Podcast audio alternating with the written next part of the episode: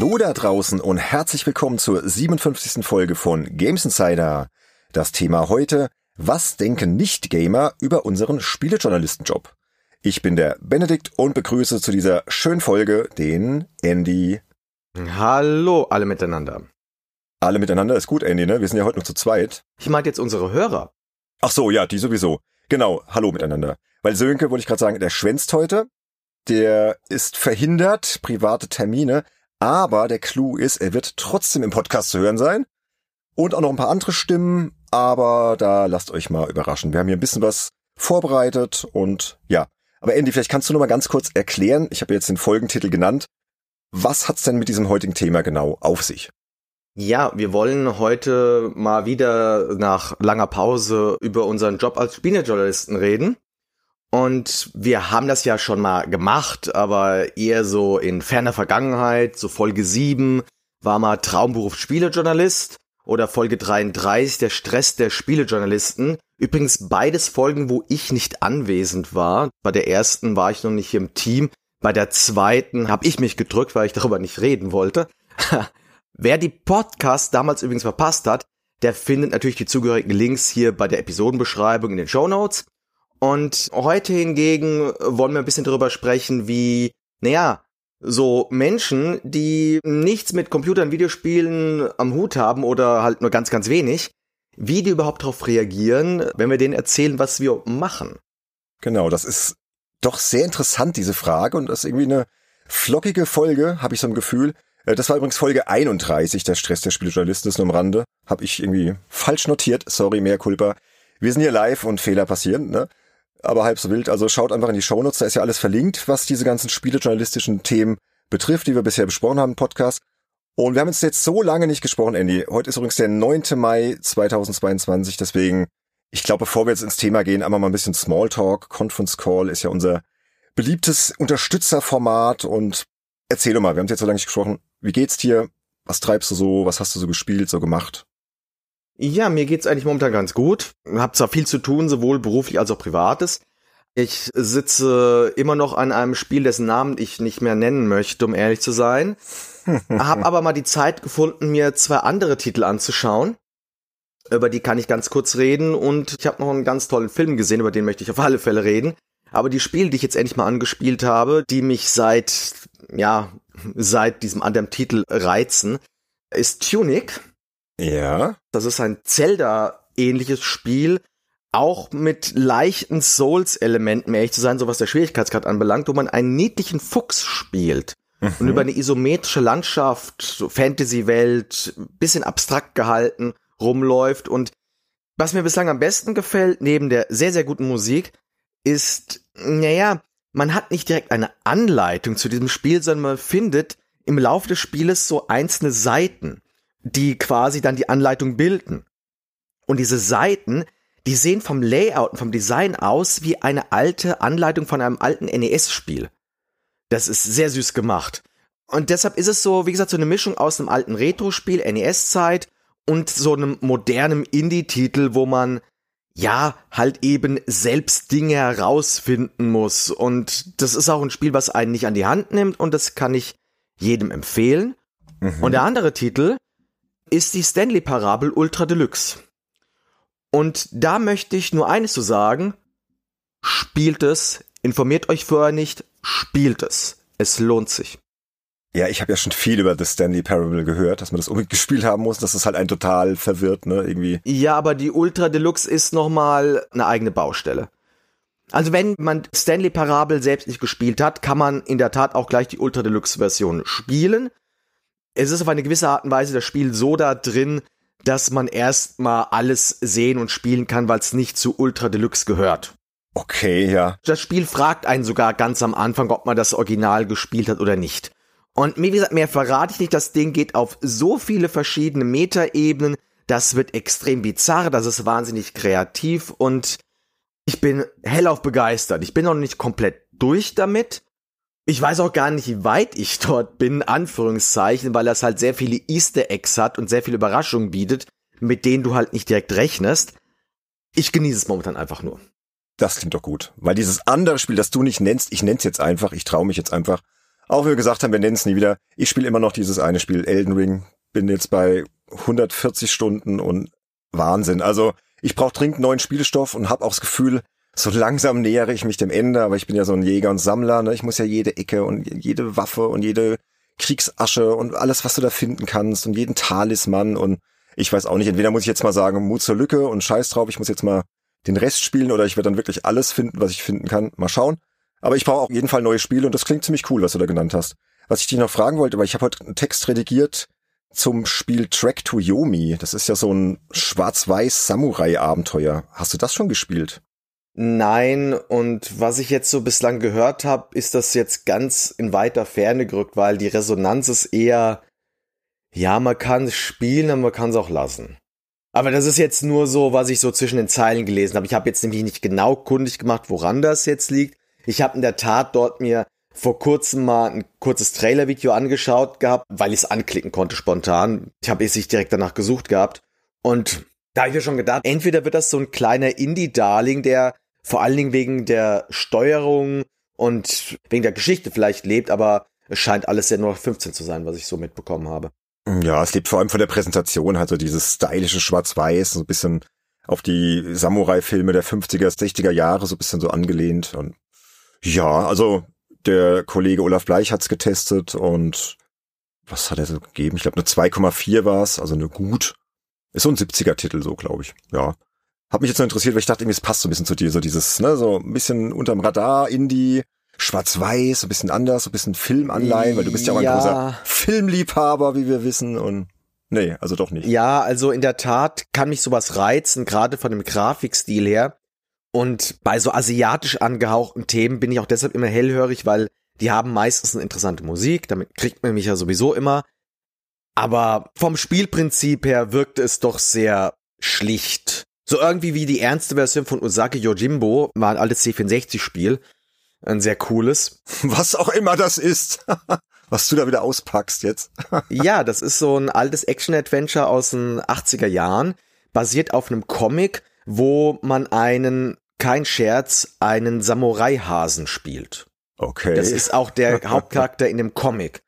Und das war insofern in der damaligen Zeit was Besonderes, du bist da halt durch so Dörfer und Straßen gelaufen und hast irgendwelche Bauern gesehen. Und dann konntest du dich vor denen verneigen. Du hattest quasi ein Kommando, wo du dich verneigen konntest. Und du konntest auch dein Schwert ziehen. Und wenn du dann aber bei einem Bauer dein Schwert ziehst und ihn quasi, ja, damit beleidigst, oder ich weiß gar nicht, von wem was genau Begründung ist, aber jedenfalls, wenn du das bei einem unschuldigen Bauern machst, dann hast du dich entehrt und dann begeht dein Charakter gleich Selbstmord. Und ähm, es gibt aber Bauern, die äh, irgendwelche Schurken sind, die sich halt nur als Bauern verkleidet haben. Da musstest du halt immer eben gucken, ja, darf ich jetzt bei den Bauern das Schwert ziehen oder nicht? Und das war halt für die 80er Jahre so, ja, du weißt ja, wie die 80er Jahre Spielen waren. Ja, ja, also klingt sehr abgefahren. sehr abgefahren. Ja, ich habe natürlich wieder nur The Last Ninja gespielt und so Kram, du kennst mich ja. Der Triple Banner. Das ist ja. jetzt so die Antithese zu diesem Spiel. Auch ein sehr gutes Spiel, ja, aber okay. Ja. Ich hatte nie so viel Zeit, auch damals schon viel mit Fußball um die Ohren gehabt, wie jetzt auch. Habt ihr vor der Aufnahme schon mein Leid geklagt. Hier, ich bin gerade mitten im Abstiegskampf mit meiner U13. Alles sehr aufregend. Wir haben noch vier Spiele, müssen noch zwei gewinnen. Also liebe Hörerinnen und Hörer, drückt mir die Daumen, dass ich bald wieder entspannter bin, weil wir müssen unbedingt diesen Abstieg verhindern. Alle sind gerade so ein bisschen so, oh, ne, morgen ist auch das Spiel, das Entscheidende, so das erste von diesen zwei Endspielen. Aber alles wird gut und wir wollen jetzt nicht so viel über Fußball sprechen, ne? Genau. Vielleicht noch ein bisschen Serien, Film-Talk, weil du meintest ja vor der Aufnahme, du hast da was geschaut, da willst du unbedingt was zu sagen. Was waren das? Oh ja, und zwar habe ich vorgestern zusammen mit einer sehr, sehr guten Freundin einen Film geschaut namens Everything, Everywhere, All at Once. Mhm. Und liebe Zuhörer und lieber Benedikt. Ja. Egal was ist, egal was ihr noch für Filme sehen wollt, was ihr für Pläne habt, hin und her, wenn ihr nur einen Film dieses Jahr sehen möchtet, guckt diesen Film. Lasst alles stehen und liegen. Das ist ein absolutes Meisterwerk. Gut, ich bin da mal weg. Tschüss. auch die Frau, mit der ich den gesehen habe, sie war auch hellauf begeistert. Wir haben uns nicht mehr eingekriegt vor Lachen. Sie musste mir zwischendurch sagen, dass ich atmen muss, äh, weil ich so stark gelacht habe. Und der ist nicht nur ein lustiger Film, da steckt extrem viel drin, da steckt auch einiges an Drama drin. Von der Story nur ganz kurz, sollte man auch nicht viel mehr wissen. Es geht um eine Frau, eine chinesische Immigrantin, die in Amerika lebt, die mit ihrem Ehemann einen Waschsalon betreibt. Und die sitzt vor einem Stapel Quittungen und Rechnungen und muss ihre Steuererklärung machen und ist da schwer unter Druck. Und dann geht sie mit ihrem Mann dann halt und der gemeinsamen Tochter gehen sie eben zum Finanzamt und dort passiert der absolute Mindfuck. Auf einmal wird sie dort wie durch eine fremde Macht rausgesaugt und redet auf einmal mit ihrem Ehemann, der nicht ihr Ehemann ist, sondern das ist ein Ehemann aus einem anderen Paralleluniversum. Geil. Das ist ja mal eine geile Story. Und darauf aufbauend durchlebt diese Frau mehrere, ja, Versionen von sich in verschiedenen Paralleluniversen. Und das ist eigentlich so ein Plot, wenn man den so hört. Das ist immer so eine coole Idee, aber sowas funktioniert normalerweise nicht. Oder der Film übernimmt sich oder er wird auf eine blöde Art Weise unlogisch hm. oder irgendwas in der Richtung. Aber dieser Film schafft es in knapp 140 Minuten so viel reinzupacken und so glaubhaft zu sein, so witzig zu sein, so kreativ zu sein, auch die Regieleistung, was sie da zum Teil für Szenen umgesetzt haben. Das Ding ist der helle Wahnsinn. Das Ding hat jetzt auch schon ernsthaften Oscar-Bass, also wirklich ernsthaften Academy Award-Bass. Sehr schöne Trivia, ohne jetzt von der Story was zu verraten. Die Frau wird von Michelle Yeoh gespielt, die kennen vielleicht einige. Und der Mann, ich hoffe, ich spreche ihn richtig aus, Ke Hua Kwan. Und der war seit über 30 Jahren nicht mehr vor der Kamera. Das ist Shorty aus Indiana Jones und der Tempel des Todes. Ach ja. Und er hat seitdem praktisch auch kaum mehr was gespielt, nur ganz kleine Nebenrollen. Er hat, glaube ich, eine Karriere als Stuntman dann eingeschlagen. Und der spielt hier den Mann und der ist für mich auch ein ganz heißer Kandidat auf einen Oscar-Gewinn als bester Nebendarsteller. Und das sagt auch nicht nur ich. Also, wie gesagt, guck diesen Film. Das ist der absolute Wahnsinn. Ich bin da mit riesen Erwartungen rein, die wurden übertroffen. Das soll bei dir was heißen. Bist ja schon manchmal sehr kritisch. Also der Film heißt Everything, Everywhere, All at Once, richtig? Richtig. Okay.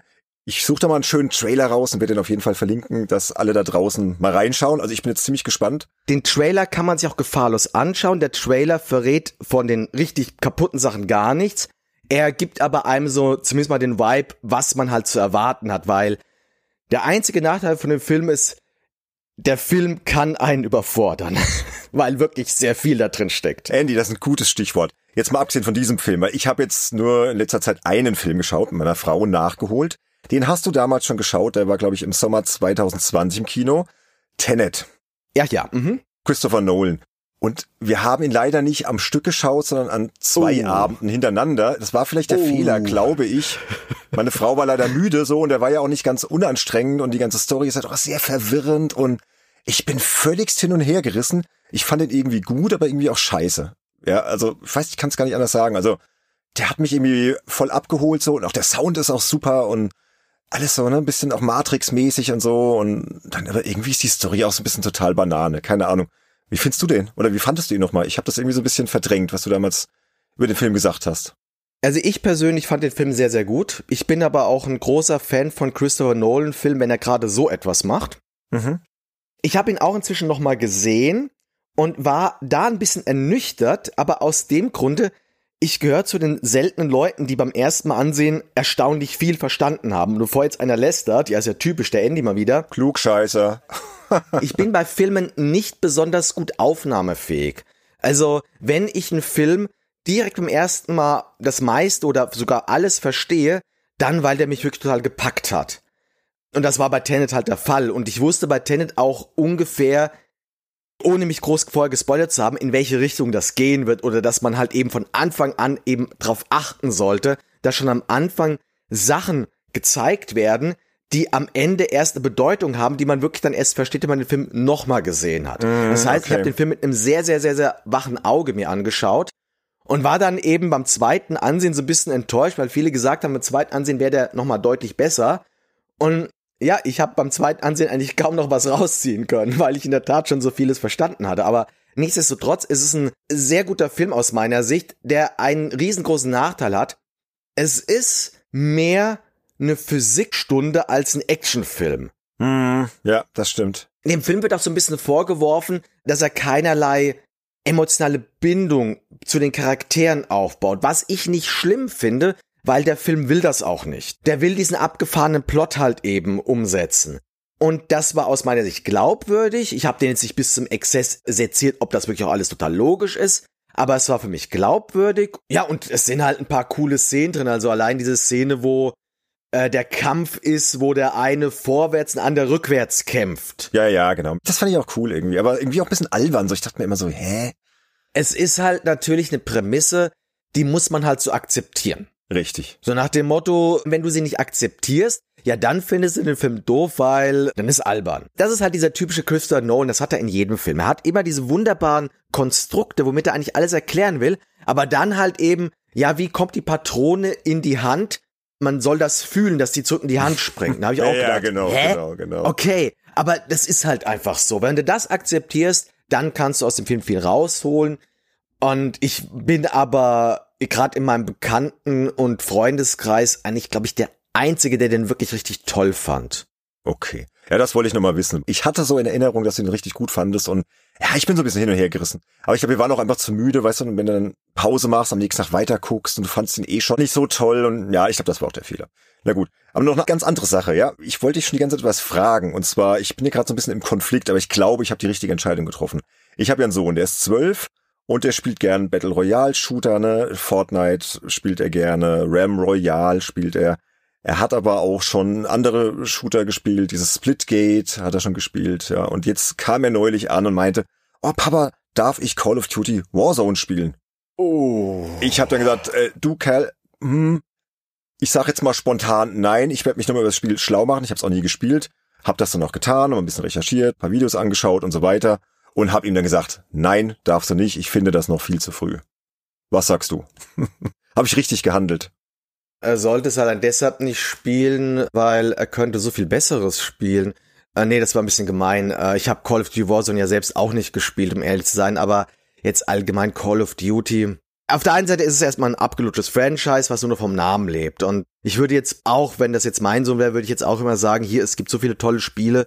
Muss es denn unbedingt ein Call of Duty sein? Warum muss es denn unbedingt Call of Duty sein? Das hört sich ein bisschen danach an, als ob er da von Freunden oder sowas. Genau, der beste Freund, der durfte jetzt auch mal spielen und wie es halt so ist, ja. Und halt irgendwelche Twitch-Streamer, die er cool findet und bla bla bla. So, also da gibt's dann auch nicht so dieses Qualitätsargument, das lässt er überhaupt nicht gelten. Und ich habe ja eine riesen Playstation-Bibliothek, wir teilen uns auch den Account, ja. Er könnte da auch was denn alles spielen könnte, ja. Will er aber nicht, er will dann halt dieses Spiel, ja. Aber ich glaube, es ist einfach zu hart, ja. Also für eine Thematik jetzt auch angesichts der aktuellen weltpolitischen Lage und so. Ich weiß nicht. Ich habe gesagt, nee, machen wir nicht. Na, das ist wieder was anderes. Also ich sag's immer so, ob mir jetzt seinem Kind eben erlaubt, das zu spielen, es kommt drauf an, dass du als Vater weißt, was er da spielt und dass man dann darüber mit ihm auch reden kann, gerade aufgrund der aktuellen politischen Lage. Hm. Das ist mir dann doch lieber, als wenn der Junge es heimlich macht, äh, ohne dass du es weißt. Nee, mir auch. Deswegen, er macht's ja auch noch. Wir haben da ja ein sehr offenes Verhältnis zum Glück. Aber in der Tat, wie gesagt, ich habe jetzt gerade gerade dieses Call of Duty halt nicht gespielt, deshalb muss ich ein bisschen aufpassen. Ich kann jetzt keine hundertprozentige Meinung dazu abgeben. Aber wenn ich jetzt an andere Call of Duties denke und so was ich so jetzt zwischen den Zeilen rausgehört habe, so von der Umsetzung, von der Präsentation, haben die sich nicht großartig verändert. Ich würde meinen zwölfjährigen Sohn auch nicht an Modern Warfare 1 bis 3 ransetzen. Ja, weil es halt doch zu realistisch ist, zu nah dran an der Realität, finde ich. Nicht nur das, es ist auch ein bisschen zu sehr auf Sensationsmache hinaus. Also, genau, genau. Weißt du, so ein Spec Ops Line wäre was anderes, weil dort ja die ganze Geschichte, die ganze Thematik auf eine ganz Oh andere ja, Weise oh ja. beleuchtet wird, wenn du mich verstehst. Und Call of Duty ist halt dann doch, auch wenn Modern Warfare fantastische Szenen hat, also gerade Modern Warfare 1, das möchte ich jetzt echt nicht schlecht reden. Das ist einer meiner liebsten Ego-Shooter ever, weil der wirklich krasse Szenen hat. Aber das sind auch wirklich krasse Szenen, da brauchst du, glaube ich, schon ein gewisses, ja, ein gewisses Grundverständnis für, um zu wissen, was das bedeutet, was da gerade passiert. Und die Nachfolger wurden halt sukzessive immer schlechter, leider Gottes, und vor allen Dingen auch immer mehr, ich sag mal, Stammtisch-Bildzeitungsniveau mäßig. Ja. Du verstehst vielleicht, was ich meine damit. Ja, da wird ja auch moralisch nichts hinterfragt oder so. Das wird dann einfach rausgeballert und ja. Und rein spielerisch gesehen gibt es hunderte Spiele, die auf alle Fälle besser sind und jetzt von der Thematik her nicht so viel anders sind. er will halt Battle Royale spielen. Es geht ja immer um diesen Battle Royale Modus speziell, weißt du. Das ist halt das, was die gerade spielen wollen, außer FIFA Ultimate Team noch. Das ist halt gerade so dieser Vibe da bei den Jungen, ja, ich weiß auch nicht. Also du gehst mit mir d'accord, dass das Nein richtig ist. Wie gesagt, es ist für mich ein bisschen schwer nachvollziehen, weil ich keine Kinder habe. Aber ich glaube, ich hätte ähnlich gehandelt, ja. Kann es nachvollziehen. Es gibt genug Alternativen, auch Battle Royale mäßig, die halt nicht ganz so hart sind oder deutlich abstrakter sind und so. Vielleicht Apex Legends, da denke ich mir so, hm, da bin ich schon so mit einem Zweifel, vielleicht das dann so als Kompromiss. Ist auch nicht ab 18, ist ab 16, hm, ich glaube, das könnte man schon durchgehen lassen, so, oder? Also bei Apex Legend würde ich jetzt auch eher sagen, auch noch aus einem ganz anderen Grund, das ist halt auch ein, einfach ein gutes Spiel und etwas, was man eben nicht nur wegen der Thematik oder wegen der Ausstattung oder wegen der Präsentation spielt, sondern weil es auch wirklich ein gutes Spiel ist. Ja, genau. Habe ich auch viel Gutes drüber gehört. Sönke schwärmt auch immer von und vielleicht werde ich ihm das schmackhaft machen, dass er so ein bisschen, weißt du, man muss da immer so sich annähern, ist immer so ein bisschen sensibel. Wenn man alles kategorisch ablehnt, ne, in dem Alter, ist immer schwierig, ne. Ich habe ja noch einen Stiefsohn, der schon erwachsen ist und so. Aber wenn wir später noch was drüber hören, wenn wir ins Thema reingehen, was wir jetzt auch gleich machen werden, bevor wir zu sehr abschweifen im Conference Call Teil dieses Podcasts. Aber ich habe noch eine Sache, Andy. Ich habe ja neulich einen Text von dir redigiert und zwar den Text zu 35 Jahre Leisure Suite Larry. ich glaube, ich weiß, was jetzt kommt. Ja, ja. den hast du für golem.de geschrieben. Der Artikel ist noch nicht online, der wird irgendwann jetzt im Mai online gehen. Und ich habe hier eine kleine Exklusivleseprobe für euch da draußen. Ich denke, dass Golem mir das hoffentlich genehmigt. Und ja, du hast das Spiel nach all den Jahren mal wieder durchgespielt und hast dann in deinem Fazit unter anderem geschrieben, muss ich jetzt mal kurz vorlesen, weil ich das so cool fand. Und seien wir ehrlich, wir haben das Spiel damals nicht wegen des Humors gespielt. Es ging um den Sex. Der wippende Zensurbalken beim Besuch der Prostituierten war das zentrale Thema, weil er einerseits zu den wenig amüsanten Stellen gehörte und man sich andererseits zumindest im Geiste vorstellen konnte, Larry hat hier gerade seinen Spaß. Nur ist das vorpubertäres Denken aus grauer Vorzeit, mit dem ich als erwachsener Mann nichts mehr anfangen kann. Und ich glaube kaum, dass ich Leisure Sweet Larry irgendwann meinen Kindern empfehlen möchte. ja. Super Fazit. Und ich muss jetzt aber direkt mit diesem letzten Satz mal konfrontieren. Habe ich da irgendwas verpasst? Gibt's hier irgendwas zu beichten? Oder ist das jetzt einfach mal so ins Blaue geschrieben? Naja, ich habe das halt so geschrieben, weil ich es als Kind gespielt habe. Ich war ja Kind. Ja, ja. Nee, weil du von deinen Kindern jetzt sprichst. Da dachte ich so, Moment, jetzt haben wir so lange nicht gesprochen. Gibt's da irgendwas, was ich nicht weiß? Ach Gott. Nein, ich habe noch keine Kinder. Meine Güte, das hat sogar der Heinrich Lehnert mal in der Happy Computer so gemacht. Er hat auch ah, okay, bei okay. irgendeinem Spiel mal geschrieben gehabt, das würde ich nicht meinem Sohnemann empfehlen. Und da war der Anfang 20, ich glaube nicht, dass er damals Vater war. Ja, okay, okay. Ich dachte schon nicht, dass der Andy da irgendwas. Jetzt haben wir so lange nicht gesprochen. Das meinst du? Ich dachte schon, es läuft darauf hinaus, wie ich auf die Idee kommen würde, überhaupt so ein Spiel meinen Kindern empfehlen zu wollen. Das war jetzt mehr auch so ein Gag, so weil ich es als Kind gespielt habe und es eben das Spiel unter den Jugendlichen waren, was eben so Richtung Sex mm. ging, was es eben halt gab und die Empfehlung war nach dem Motto sehr zynisch, sarkastisch gemeint. Ich würde es halt auch nicht meinem Kind empfehlen, wenn ich sage, hier, da kannst du mal irgendwann was Anrüchtiges mal anschauen, irgendwas so bisschen, was Richtung Schnickschnack, heftig mit den Hüften klimpern geht, schlicht und ergreifend, weil dieses Spiel nicht gut gealtert ist. Okay, okay. Nur darum ging es in dem Moment. Ich verstehe, ich verstehe. Wollte ich jetzt immer mal fragen, nicht, dass ich irgendwas Wichtiges verpasst habe und hier gibt's bald kleine Endys und lass mal das. Ich würde sagen, genug geschwafelt hier. Gehen wir mal ins Hauptthema rein, oder? Ja, okay. Genau, also das Thema ist ja, was denken Nicht-Gamer über unseren Spielejournalistenjob? Ja, ich muss kurz sagen, wie kam ich überhaupt zu dem Thema? Oder wir, ne, wir hatten überlegt, was machen wir als nächstes? Und ah, irgendwas mit Spielejournalismus wäre mal wieder ganz cool und so. Und die Frage fiel mir ein, als ich so auf der Couch saß abends mit meiner Frau ja, und mich dran erinnert habe, wie sie mich damals etwas verwirrt angeschaut hat, als wir uns kennengelernt haben. Und ich habe ihr dann von meinem Beruf erzählt und sie guckte mich halt an wie so ein Auto und sagte, was? Was bist du? Ja. Und irgendwie ging es dann so ja, ins Rollen bei mir und dann habe ich gesagt, komm, das wäre irgendwie cooles Thema und so. Ja, und jetzt sind wir bei diesem Thema. Wie ist es denn bei dir, Andy? Wie reagieren denn die Leute drauf, wenn du dich so als Spielejournalist outest, sag ich mal in Anführungsstrichen? Ja, da muss ich jetzt ganz stark unterscheiden zwischen Freunden, Bekannten und Nicht-Freunden, Nicht-Bekannten. Das mögen mir jetzt die meisten hier nicht glauben, aber ich habe, glaube ich, nicht einen einzigen Freund oder auch engeren Bekannten, der nicht selbst spielt. Und ich möchte gleich betonen, ich habe deutlich mehr Frauen als Freunde als Männer. Mhm. Die sind alle am Spiel, mehr oder weniger. Der eheste Bezug zu Leuten, die jetzt mit der Thematik nichts oder nur sehr wenig am Hut haben, das ist über meinen Zweitjob als Nachhilfelehrer und ein ganz klein wenig über etwas ältere Freunde, wenn ich mal mich mit denen treffe und wenn ich dann von denen Bekannte treffe. Oder ich habe mal eine Zeit lang habe ich solche Dating-Veranstaltungen mal besucht und dort habe ich natürlich auch dann von meinem Job erzählt und da gab es dann schon mal eine sehr deprimierende Erfahrung. Das war sogar das erste Mal, dass ich so eine Veranstaltung besucht habe, wo dann nur ein Ach du Scheiße rauskam. wirklich? So hart? Das war wirklich extrem deprimierend. Das muss man sich vorstellen. Da lernst du lauter Frauen, also Männer lernen Frauen kennen, Frauen lernen Männer kennen, ist eine heterosexuelle Veranstaltung. Und du bist da in Gruppen an Tischen und dann unterhält man sich und dann geht man so die Runden durch nach dem Motto, wer was macht und dann bist du halt in der Reihe und du sagst halt, ja, ich bin Spielekritiker. Also so, das ist das, was ich meistens sage. Und da kam dann wirklich nur von zwei Kerlen ganz leise cool hm. und von einer der Frauen ach du Scheiße. Und zwar wirklich in dieser Betonung und alle anderen Totenstille. Die Resonanz bei den Veranstaltungen, die ich danach besucht habe, waren zum Glück deutlich besser. Und auch ansonsten, die meisten finden es toll. Nachhilfelehrer ist natürlich klar, die Kids lieben mich dann in der Regel sofort. Hm. Sagen dann auch so Sachen wie, ja, würde ich auch gern machen. Dann sage ich gleich zurück, nee, du willst nicht ein Spiel 10, 20, 30, 40, 50 Stunden lang spielen, was ja keinen Spaß macht.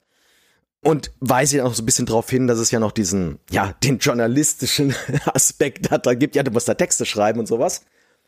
Und ansonsten fällt mir noch dazu ein, ich bekomme auch sehr häufig die Frage gestellt, was ist das überhaupt? Hm, ja, und ja. der Grund, weshalb ich auch meistens Spielekritiker und nicht Spielejournalist sage, ist, ich kann dann gleich sagen, ja, stell dir einen Filmkritiker vor. Damit können die Leute mehr anfangen. Das kennen die Leute, Filmkritiker. Und das im Spielebereich und dann erst im Laufe des Gesprächs erzähle ich denen halt, dass ich dann aber jetzt nicht nur ja Kritiken über Spiele schreibe, sondern halt eben ja diese themenübergreifenden Artikel, die ich ja gerade für dich auch sehr viel mache oder halt die Komplettlösung und sowas. Das entsteht im Laufe des Gesprächs, weil gerade das, was ich so mache, es ist echt, glaube ich, schwierig, dort ein Wort für zu finden. Und bei Spielejournalist finde ich es auch so. Weißt du, mir hat wirklich mal ein Kumpel mal gesagt, ich soll einfach sagen, dass ich Journalist bin. Und da habe ich gemeint, nee, das kann ich nicht. Also das kann ich nicht, das ist irreführend. Aber es stimmt ja letztendlich. Ich meine, jeder, der journalistisch arbeitet, ist Journalist. Das ist für mich genauso, wie wenn ein Tierarzt sagt, ich bin Arzt. Nee, nee, ich verstehe, was du meinst. Du willst es halt präzisieren, weil das halt deine Arbeit bestmöglich umschreibt, ja. Richtig. Wenn ich Journalist sage, finde ich es total irreführend. Also ein Journalisten würde nie und nimmer jemand das vermuten, was ich mache. Ja, aber gut, vielleicht muss man trotzdem mal irgendwann dahin kommen, dass man es halt einfach sagen kann, ohne erklären zu müssen, dass es halt hauptsächlich über Computerspiele geht, Videospiele und alles, was damit zusammenhängt, aber ja. Ja, aber trotzdem, also ich habe auch schon mal gesagt, ich bin Journalist im Fachbereich Videospiele, habe ich auch schon mal gemacht. Ja, oder so, genau. Und ach so, und genau, ich sag in der Regel auch meistens Videospielkritiker oder Videospieljournalist, weil bei Spiele, Journalist, Spielekritiker, nicht, dass einer denkt, dass ich jetzt die Brettspiele oder sowas teste. Ja, ja, genau. Da komme ich später noch zu, genau. Hm. ja, okay. Ja, ja, ja, ja, das ist spannend, ja. Also sehr ähnliche Erfahrungen habe ich da auch gemacht, aber komme ich später zu. Wir haben ja gesagt, der Sönke ist heute nicht dabei und dann haben wir gemeint, ey Sönke, bevor du dich jetzt ganz rausziehst aus der Folge, dann nimm doch mal was auf und erzähl mal, was deine Erfahrungen dazu sind, ja, was du damit so für Erfahrungen im Alltag gemacht hast bisher. Hat er jetzt aufgenommen und hören wir mal rein. Die von euch in der Folge diskutierte Fragestellung, die habe ich natürlich auch schon sehr oft zu hören bekommen. Wenn mich jemand nach meinem Job fragt, dann sage ich eigentlich meist, dass ich über Unterhaltungssoftware spiele, Virtual Reality, Hardware, Messen, Spieleentwickler schreibe und ja, das trifft's eigentlich auch ziemlich präzise. Damit die entsprechende Person das Ganze besser einschätzen kann, nenne ich ihr dann meist auch noch die Verlage, für die ich arbeite und wo die Inhalte veröffentlicht werden und nenne auch einfach nochmal so ein paar Beispiel-Events, die ich ähm, in der Vergangenheit besucht habe, damit die Person es einfach besser zuordnen kann. Und das hilft dann eigentlich schon demjenigen eine gute Vorstellung davon zu geben, worum es da geht ja, die Reaktionen sind dann meist äh, ziemlich positiv und manchmal sogar auch euphorisch. Also es geht insbesondere dann, wenn Kinder und Jugendliche davon mitbekommen oder auch Erwachsene, die selber eben gerne Computer- und Videospiele spielen, dann ist man eigentlich meist voll drin im Thema und dann geht's darum, ja, was spielt man gerade und was würde man empfehlen und welche spannenden Titel kommen als nächstes raus und welche neuen Messen stehen im Kalender und so weiter. Also das ist auf jeden Fall eine sehr schöne Situation dann, wenn derjenige selber spielt. Wenn derjenige selber nicht spielt und irgendwie noch so ein bisschen das gar nicht zuordnen kann, dann nutze ich meist die Gelegenheit, äh, vor allem wenn die Person halt gerade zum Beispiel zu Besuch ist, zu Hause oder so, einfach anzubieten, ja, selber mal ein Spiel auszuprobieren, ja. Und ideal dafür sind natürlich jedwede VR-Anwendungen. Also ich weiß zum Beispiel noch sehr gut, als mein Onkel und meine Tante, die beide mittlerweile auch immerhin schon über 80 sind, vor ein paar Jahren in München hier zu Besuch waren und das Thema dann natürlich aufgekommen ist, habe ich gesagt, hey, passt mal auf, probiert doch einfach mal selber ein aktuelles VR-Spiel aus, dann könnt ihr euch das Ganze irgendwie viel besser vorstellen und genauso haben wir es dann auch gemacht. Ich habe dann die PSVR rausgekramt und äh, alles natürlich aufgebaut, sie auch zuschauen lassen, wie das aufgebaut wird und das immer zu erklärt, was da alles äh, gemacht wird und dann habe ich direkt mal als Demo diese Ocean Descent Experience aus VR Worlds präsentiert, wo man dann ja im Grunde genommen eigentlich nur da sitzt und immer weiter in den Ozean abtaucht und dann plötzlich so ein Hai auftaucht. Und das hat die natürlich total gepackt ähm, und dann konnten sie sich auch sehr gut vorstellen, wo natürlich auch die Faszination an dem Medium Computer- und Videospiele liegt. Und wenn man jetzt zum Beispiel keine PlayStation VR hat, bietet sich dafür natürlich auch diese The Blue Demo an, die man zum Beispiel auf Steam auch bekommen kann, die auf den ganzen PC-Headsets läuft. Und das ist eigentlich immer ein schöner Weg, die Leute einzubinden und sie so ein bisschen zu sensibilisieren, worum es da geht. Und also ich habe tatsächlich im Großen und Ganzen immer sehr, sehr positive Erfahrungen gemacht und ja, habe eigentlich kaum Fälle gehabt, wo irgendjemand so total negativ reagiert hat. Also kann ich mich jetzt tatsächlich gar nicht groß dran erinnern. Es gibt natürlich immer wieder welche, die dann sagen, okay, man bist ja dann den ganzen Tag nur am Zocken und so weiter. Das lässt sich aber meist relativ schnell, ja, wie soll ich sagen, nochmal äh, besprechen, indem man einfach ein paar mehr Details gibt, wie dann tatsächlich der Tagesablauf so aussieht, der redaktionelle und äh, dann können diese Leute das irgendwie ein bisschen besser einschätzen und sagen nicht immer, der ist ja nur die ganze Zeit am Zocken, man merkt aber bei vielen auch, dass sie eigentlich, ja, dass sie das selber gerne mal machen würden. Bei Kindern und Jugendlichen oder Leuten, die wirklich so Interesse zeigen, sage ich dann meistens, okay, passt auf. Vergesst aber nicht, dass ihr ja auch das Thema irgendwie dann an die entsprechenden Leute weitergeben müsst, indem ihr darüber schreibt, indem ihr darüber podcastet, indem ihr darüber ein Video macht oder wie auch immer. Also, dass die auch irgendwie da nicht so gleich mit völlig falschen Erwartungen reingehen. Es gibt dann auch einige, die wollen irgendwie ganz konkrete Details wissen, die dann sagen, ja, ich kann da gar nicht so gut schreiben, was kann ich denn machen? Und dann kommt man dann ins Gespräch und erzählt ihnen zum Beispiel von Jobs aus der QA-Abteilung und so weiter. Also das ist immer sehr schön, was da eigentlich für Gespräche aufkommen. Und ich habe da im Großen und Ganzen sehr positive Erfahrungen gemacht. Auch, ja, zum Beispiel weiß ich noch auch mein Großvater, der leider verstorben ist, den hat es dann auch mal interessiert und den habe ich dann einfach mal einen Controller in die Hand gedrückt und ihn äh, Colin McRae Rally spielen lassen. Das weiß ich noch, das war vor vielen, vielen Jahren. Damals, glaube ich, noch auf der PlayStation 2 oder 3 hat er gespielt und er war völlig, völlig begeistert eigentlich und hat es dann auch echt eine ganze Weile gespielt und das hat ihm, glaube ich, auch geholfen, irgendwie das Ganze so ein bisschen besser zu verstehen, den Job besser zu verstehen und irgendwie eine Idee davon zu kriegen, was ich da überhaupt mache, ja. Genau, also das sind so meine paar Cent zu dem Thema und bin gespannt, was auch ihr in der Folge darüber noch diskutieren werdet. Macht's gut, danke, tschüss. Danke dir, lieber Sönke. Ja, spannend, was er da so erzählt, ne? Ist ja auch alles sehr positiv bei ihm irgendwie, ne? Mm, ja, das ist richtig. Es klang alles, ja, ich will nicht sagen euphorisch, aber äh, ermutigend. Und dass es da anscheinend auch schafft, Leute es zu erklären, die es wirklich gar nicht kennen. Er hat hier, glaube ich, von seinem irgendwie Onkel geredet, der über 80 ist oder sowas. Und da muss ja meine Tante denken, die ist Ende 70. Und der habe ich natürlich auch schon einiges erzählt, obwohl sie mit Spielen nichts am Hut hatte. Die könnte ich aber jetzt nicht anbieten, soll das mal ausprobieren. Das könnte ich vergessen. Äh, die einzige, die in meiner Verwandtschaft spielt, ist meine eigene Mutter. Die hat eine größere Nintendo DS Spielesammlung als ich. Respekt. ja, und sie hat die meisten Flipper-Spiele ever. Die liebt Flipper und Animal Crossing und so Zeug. Das ist so ihr Ding. Ansonsten, was mir gerade aufgefallen ist, also auf die Idee würde ich gerade bei Leuten, die jetzt nichts damit anfangen können, da würde ich nie drauf gekommen, die Verlage zu nennen. Weil das sind doch gerade auch Verlage, die meisten jedenfalls, die kennt doch eigentlich niemand, der jetzt sich nicht groß mit Videospielen beschäftigt. Oder vielleicht habe ich ja den Sönke jetzt ein bisschen falsch verstanden, aber wenn ich da jetzt bei meiner Tante sagen würde, ich schreibe für den Computec Verlag, da guckt die mich komisch an. Ja, na gut, vielleicht hat er so ein bisschen auch in der Vergangenheit gewühlt. Wir haben ja früher sehr viel für Spiegel Online gemacht, auch für Zeit Online, für Stern.de, ist jetzt alles schon ein paar Jahre her. Aber gut, sind Referenzen aus seiner spielejournalistischen Laufbahn und vielleicht hat er dann die halt genannt, weißt du, aber die kennt man halt so. Ja, okay. Auch wenn es jetzt nicht unbedingt die aktuellen Referenzen sind, weil muss ich ja recht geben, so Computec und Webedia und wie sie alle heißen, sind jetzt wahrscheinlich nicht so bekannt außerhalb der Branche. Mit Spiegel Online, ich hatte ja mal ein, zwei Artikel für dich geschrieben gehabt und Computerbild. Das kann ich mal erwähnen, aber das war's auch. Ja. Ich könnte nicht mal die GameStar erwähnen oder sowas. Äh, selbst die ist ja außerhalb der Szene, sag ich mal, nicht wirklich bekannt. Nee, wahrscheinlich nicht, ne? Aber ich finde auch ganz gut, wie er das erklärt hat, dass er dann nicht sagt, ich bin Spielejournalist oder Kritiker, wie du es gemacht hast, sondern Journalist für Unterhaltungsprodukte. Finde ich auch ganz clever, so diesen Ansatz, ne? Aber dazu muss man auch sagen, das ist vielleicht ein Ding von mir, aber es gibt so ein paar Begriffe, da zucke ich so ein bisschen zusammen, wenn ich die höre, wenn ich die mit meinem Job quasi so assoziieren müsste.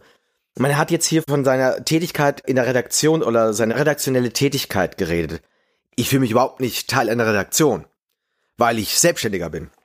Und ich hier quasi vor mir hin spiele und vor mir hinschreibe. Hm. Und das mit den Unterhaltungsmedien, das würde mir auch nie über die Lippen kommen. Das klingt so förmlich, das klingt so bürokratisch. Ich sehe meinen Beruf überhaupt nicht so. Also ich sehe meinen Beruf wirklich als was Künstlerisches. Also deshalb, ich mag diese Begriffe auch gar nicht. Ja, aber das zeigt ja auch, wie vielfältig auch der Spielejournalismus ist und auch wie unterschiedlich wir ja im Spielejournalismus tätig sind. Ja. Ich glaube, Sönke arbeitet ja zum Beispiel noch sehr eng mit der M-Games zusammen. Also ist er dann auch relativ in die redaktionellen Abläufe eingebunden, in die Redaktionspläne, in die Print-Deadlines. Wir haben da jetzt nicht mehr, glaube ich, so viel am Hut mit. Gut, ich mache viel für Computec, aber das sind dann halt auch eher so zeitlose Geschichten, die halt einfach produziert werden und die halt dann irgendwann online gehen und irgendwann ins Heft kommen. Ich habe dann keine Ahnung wann und so, ne, wie auch deine Artikel, die du dann lieferst oder auch Videoinhalte, da neulich dieses, wenn Videospiele lügen, da hast du ja so dieses schöne Video da produziert und die, die Clips gemacht und so. Das ging halt dann irgendwann, ich glaube, drei Wochen nach dem Artikel erst online, weil die halt Urlaub hatten, sagt uns ja keiner. Ich glaube, bei Sönke ist es noch ein bisschen anders. Er ist noch ein bisschen näher an diesen Abläufen dran, wahrscheinlich kann das dann halt auch so erklären. Ne? Und das zeigt aber auch, wie Mhm. unterschiedlich unsere Tätigkeiten sind. Und auch unsere Erfahrung. Also bei mir ist es nämlich ein bisschen anders, ja. Also ich muss schon sagen, dass ich bis heute immer so ein bisschen Schwierigkeiten habe zu erklären, was ich beruflich mache. Also ich habe mir mal so einen Dialog äh, notiert. Das war vor ein paar Jahren in der Autowerkstatt. Der ist so ein bisschen exemplarisch, ja. Das Auto wurde gerade gemacht und ich musste irgendwie eine halbe Stunde warten. Dann kam dann der Kfz-Mechaniker, wir haben so ein bisschen erzählt und dann wollte er so wissen, was ich beruflich mache. Und dann habe ich gemeint, ja, ich bin Spielejournalist. Und dann meint er so, Sie sind Spiegeljournalist? ich meine, äh, ja, also für Spiegel Online und so habe ich auch schon geschrieben. Ich schreibe aber vor allem über Spiele. Und er dann so, Brettspiele? Ich so, nee, Computerspiele. Dann hat er so gemeint, so, so ein bisschen so verächtlich, aha, und davon kann man leben. Oh, den Satz höre ich auch. Davon kann man leben, ja. Ja, ja, Mhm. und da dachte ich mir so im Kopf so, okay, cut, raus hier so und ja, und das hatte ich schon öfter so dieses Gespräch, gerade so auf Ämtern oder wenn du mit irgendwie Leuten jetzt halt so ein bisschen, ich will jetzt nicht sagen biederer oder so sind, doch, sagen wir es einfach, die ein bisschen biederer sind, die vielleicht irgendwie auch null Bezug dazu haben und vielleicht auch schon ein bisschen älter sind, mag jetzt auch ein Vorurteil sein, ja, weil Sönke hat ja auch gerade andere Sachen berichtet, dass er da auch Ältere begeistert hat. Da habe ich echt Probleme, also schon öfter gehabt und ja, so ein bisschen diese Vorurteile auch. Ich habe das jetzt gerade richtig verstanden. Du bist dann da vor dem Gespräch dann geflüchtet. Du wolltest immer weiter mit ihm reden. Nee, ich dachte mir so im Kopf dann so Cut, so ich weiß nicht, ich habe mich dann irgendwie rausgewunden, habe ihm dann schon erklärt, dass man davon durchaus ganz gut leben kann, dass das halt Journalismus ist, dass das harte Arbeit ist. Aber ich hatte irgendwie das Gefühl, in dem Moment, wo es dann hieß Computerspiele, da ist er irgendwie ausgestiegen so. Weißt du, das hat er dann nicht mehr so ernst genommen. Ist jetzt auch schon ein paar Jahre her, ich glaube, das war so 2010 oder so. Vielleicht hat sich die Wahrnehmung jetzt in der Öffentlichkeit auch seitdem schon verbessert. Ich denke schon, ja, ist jetzt schon ein paar Jahre her. Aber der war halt so ein Typ, so, weißt du, der war halt so ein einfacher Kfz-Mechaniker. Ich möchte ihn jetzt überhaupt nicht schlecht machen, um Gottes Willen, ja, aber das war halt so ganz fernab seiner Sphäre, so. Das war total abgehoben, ja, für ihn. Ja. Das kam mir so vor. Der ist dann irgendwie so ausgestiegen und dann, ja, war das Thema irgendwie auch gut so. Ja, der macht halt irgendwas Verrücktes da mit Computerspielen, so. Ja, also ich, ich rede übrigens selten, dass es harte Arbeit ist. Ich sage, es ist ein Job. Das ist für mich ein schöner Begriff, der ist sowohl nüchtern sachlich als auch so ein bisschen salopp. Hm. Und ich sag den Leuten halt, es ist halt ein Job, der mich mehr Zeit kostet als jetzt viele andere Arbeiten, aber es ist halt auch ein Job, den ich aus einer Passion heraus mache und ich habe alles Hobby zum Beruf gemacht. Punkt. Und ansonsten würde ich den Job nicht machen können. Das finde ich ist auch immer wichtig zu erklären bei sowas. Richtig, ja, ja, ja. Ganz ehrlich, ich arbeite sehr selten acht Stunden an einem Tag, aber ich arbeite Montag bis Sonntag. Kenn ich, Andy. Hm. Da kriege ich dann aber die Leute über einen ganz anderen Draht hin, dass sie das verstehen. Das begründe ich gar nicht mal so sehr mit der Tätigkeit an sich, sondern mit der Selbstständigkeit. Ich bin selbstständig. Ich arbeite nicht in einem Büro, also ich habe quasi hier mein eigenes Büro, sag ich mal, oder mein großes Arbeitszimmer, wo ich jetzt auch gerade hier sitze zum Beispiel, oder wo ich auch meine YouTube-Videos und sowas mache. Das ist ja auch noch dann da mit drin. Das ist ja eine der wenigen Dinge, wo ich äh, was anders mache, wie jetzt du und Sönke als ich mich vor die Kamera stelle und irgendwelche Videos und sowas mache inzwischen. nee. Nicht meine Welt, mag ich nicht. Nicht deine Welt, Nein, ja. gar nicht. Ja, ich versuche den Leuten noch ein bisschen zu erklären, dass ich auch gerade mag, so verschiedene Dinge irgendwie zu machen. Also ich könnte nicht nur Kritiken schreiben, ich könnte nicht nur Lösungen schreiben, ich könnte nicht nur Videos machen oder sowas. Oder nur Podcasts produzieren. Oder nur Podcasts produzieren, nee, richtig. Das ist ja auch ein Punkt, wenn du dann noch erzählst, du bist nicht nur Spielejournalist und testest manchmal noch Spiele oder in meinem Fall ist ja anders. Ich habe ja eine Agentur, die ja eine Medienagentur ist, die Inhalte für Medien produziert, aber da vornehmlich über Computerspiele, was dann viele ganz obskur finden. Was, ihr habt euch darauf spezialisiert, wieso macht ihr denn nicht, keine Ahnung, Politik-News oder so, sondern wieso macht ihr das, ja? Und dann sagst du auch noch, ja, ich mache außerdem noch einen Podcast, Games Inside. also, was? Dann musst du erstmal manchen erklären, was ist ein Podcast, weil auch das ist noch gar nicht so verbreitet.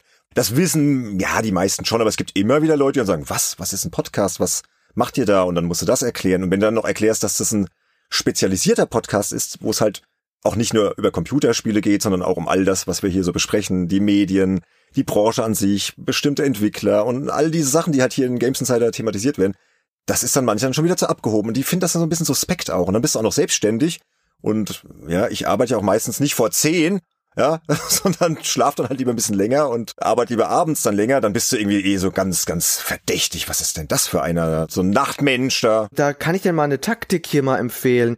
Also versuch das wirklich so gut es geht mit Dingen zu vergleichen, die die Leute kennen.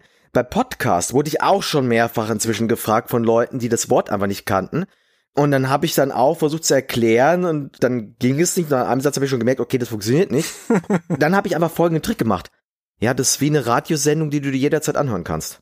Ja, genau, ich glaube, so habe ich es auch schon erklärt. Nach dem Motto, eine Radiosendung, das ist dann ein Bezug zu dem, was die kennen, genauso wie ich eben meinen Job mit Filmkritikern vergleiche. Das kann ich wirklich nur jedem empfehlen, äh, das so zu machen, ist deutlich geschickter.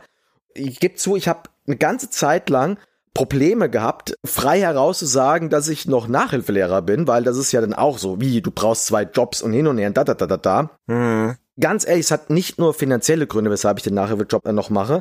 Das hat eher was damit zu tun, dass ich regelmäßig rauskomme, unter Leute komme. Und ich habe irgendwann festgestellt, erstens, es ist die geilste Jobkombination überhaupt, die übrigens auch von wegen steuerrechtlich und alles drum und dran super miteinander harmoniert. Das ist der Knaller. Das war nicht geplant, aber es ist wirklich so, ist wirklich so, äh, dass das so gut funktioniert. Und darauf bin ich ein bisschen stolz. Ich bin vielleicht der einzige Mensch weltweit, der diese beiden Berufe macht. Ja, du wirst lachen. Bevor ich Spielejournalist wurde, das war so während meines Studiums, was ja nicht so glorreich geendet ist, da war ich auch Nachhilfelehrer und zwar in so einem Lernstudio. Das war richtig abgefahren. Und da habe ich tatsächlich mit meinen Schülern Playstation-Spiele getauscht. Es war so Mitte der 90er, 97 rum. Ja, egal. Da war ich immer total beliebt, dann wenn ich meine Spiele mitgebracht habe und irgendeiner hat mir dann so ein Formel 1 und ich habe dann Final Fantasy 7 und wir haben da hin und her gedealt und ich war mega beliebt in diesem Lernstudio und ich habe sogar Mathe unterrichtet bis zur zehnten Klasse, obwohl ich so schlecht in Mathe war. Es tut mir leid, falls irgendeiner dieser Schüler von damals gerade zuhört. Ich hoffe, ich habe euch da nicht irgendwie die Schullaufbahn ruiniert. Ja, aber später war ich dann nicht mehr. Also das war davor lustigerweise. Und ich kann verstehen, dass das auch Spaß macht, ne? Mit Kindern, Jugendlichen. Das ist bei mir ja auch mit meinem Fußballtrainerjob. Das ist ja auch extrem zeitaufwendig und nicht sonderlich gut bezahlt. Ist ja auch quasi ehrenamtlich. Kriegst eine kleine Aufwandsentschädigung so fürs Benzin und so. Aber mir macht das megamäßig Spaß und man braucht auch einen Ausgleich zum Job. Man kommt dann raus unter Leute. Ich bin auch viel in der frischen Luft dadurch. Kann ich total verstehen, ne? Dass es auch harmoniert dann. Muss ja auch passen, ne? Aber ich hatte insgesamt ja so ein bisschen die Erfahrung, ein bisschen anders als Sönke. ja, man muss sich immer so ein bisschen rechtfertigen, dass es halt nicht so seriös ist. Und mittlerweile mache ich es jetzt meistens so, ich sage einfach, ja, ich bin Chef einer Medienagentur. Und dann ist meistens erstmal Ruhe so. Das klingt ja total seriös, weißt du, so Medienagentur und. Wie gesagt, das könnte ich nicht. Stimmt ja aber auch. Irgendwo. Aber ich könnte es nicht. Ja. Ich könnte das nicht. Ich müsste es aufklären, weil ich würde mir dann wirklich denken, der denkt jetzt was total anderes. Und wenn ich was hasse, ist, wenn die Leute bei mir etwas denken, was nicht der Fall ist. Das hasse ich. Kann ich verstehen. Das mache ich halt auf Nachfrage dann, weil dann sage ich halt, okay, wir haben uns spezialisiert. 90 Prozent Computer und Videospiele, Rest ist dann vielleicht noch andere Technikthemen, auch mal über Smartphones oder ich sag dann auch, ich habe schon über Waschmaschinen geschrieben, was auch stimmt, irgendwie C-Bit-Neuheiten vor vielen Jahren mal für einen Tagesspiegel oder so. Oder halt früher viel für Wired, Technikthemen, Designthemen, Zukunftsthemen, Elektromobilität hatte ich eine Zeit lang als großes Thema. Und dann sind sie schon so ein bisschen, ah ja, du kannst also auch noch andere Themen. So, ja klar, aber mein Steckenpferd sind Computer und Videospiele. Das macht mir am meisten Spaß. Und dann immer noch so ein bisschen so, mhm, mhm, ja. Naja, und das Thema hatte ich auch zu Hause immer schon und auch mit meiner Familie. Die waren am Anfang auch nicht so begeistert, ja. Gerade so meine Mutter so, was, Spielejournalist und kannst davon leben. Heute sind die da ganz entspannt. Und jetzt kommt die Geschichte mit meiner Frau, meine Frau Katrin, mit der ich jetzt seit 2008 verheiratet bin. Die ist halt überhaupt keine Spielerin. Und ich habe ja auch vorhin schon gesagt, dass sie der Grund war, dass mir überhaupt dieses Thema eingefallen ist. Und dann habe ich mir überlegt, so, hm, eigentlich müsste ich die Katrin doch einfach mal hier in den Podcast reinholen. Live wollte sie jetzt nicht unbedingt, aber sie hat sich zu einem kleinen Interview bereit erklärt. Und das haben wir jetzt aufgenommen vor diesem Podcast. Auch noch ein bisschen zur Einordnung. Katrin ist so alt wie Andy und ich, also so jung. so, ne, Mitte 40, ist ja blutjung. Sie arbeitet in einer Kita und ist dort seit über zwei Jahren Leitung. Ja. Und jetzt mal Ton ab für das kleine Interview. Gut, dann legen wir mal los. Ist ja eine etwas merkwürdige Konstellation für uns beide. Wir sitzen hier gerade eingeengt in der Aufnahmebox und willkommen zum kleinen Interview hier bei Games Insider. Ja, das Thema ist ja, was Nicht-Gamer über unseren Beruf denken und du bist jetzt auch nicht gerade die größte Gamerin auf diesem Planeten. Mal kurz für unsere Hörerinnen und Hörer. Also wir haben uns ja 2005 kennengelernt und zu diesem Zeitpunkt war ich ja noch ein bisschen mehr am Spielen und Testen als heute. Sag mal, Katrin, wie fandest du das damals, als du gehört hast, dass ich professioneller Spielejournalist bin? Ja, dazu muss ich jetzt erstmal sagen, dass ich mit dem Begriff professioneller Spielejournalist gar nichts anfangen konnte erstmal, weil meine Leidenschaft ist nicht das Spielen, sondern meine Leidenschaft sind ganz eindeutig die Bücher und für mich war das damals ein ganz neuer Bereich, den kannte ich überhaupt nicht. Also ich wusste mit diesem Begriff erstmal gar nichts anzufangen. Und äh, vielleicht kannst du dich noch erinnern, als du zu mir gekommen bist, damals das erste Mal, ich hatte ja noch so ein grünes Modem gehabt, das hatte man so ja. ganz lange gepiepst, erinnerst du dich noch, bis diese Verbindung hergestellt mhm. war. Das hast du mir, glaube ich, sogar auch noch eingerichtet, weil ich davor nämlich, glaube ich, gar kein Modem hatte. Also nur mal so ja, ja, zum Verständnis für deine Hörer. Also Spiele und Technik war überhaupt nicht mein Medium. Und ich hatte auch damals noch einen alten Walkman. Und Kassetten hatte ich auch noch. Das fandest du ganz faszinierend, dass ich immer jeden Morgen mit dem Walkman in den Bus eingestiegen bin und über die Kassetten die Musik gehört habe. Ja, zum Thema Spielejournalist. Wie gesagt, ich konnte mit dem Begriff nichts anfangen, weil das war mir ganz neu und ich hatte mir dann wirklich auch erstmal so vorgestellt, dass du ja, eigentlich ganz privilegiert bist, weil du dann spielen kannst und einfach darüber ein bisschen was schreiben musst. Und als es dann als wir uns dann so ein bisschen besser kennengelernt haben und uns auch öfter getroffen haben, ja, da habe ich gemerkt, was für eine wahnsinnige Zeit das auch in Anspruch nimmt, weil du hast dann nämlich dich vorher immer abgemeldet. Du hast gesagt, du hast einen Auftrag reinbekommen und dann hast du gesagt, so, ich bin jetzt erstmal drei Tage weg und ich bin noch ganz schwer erreichbar. Und das fand ich irgendwie nicht so gut.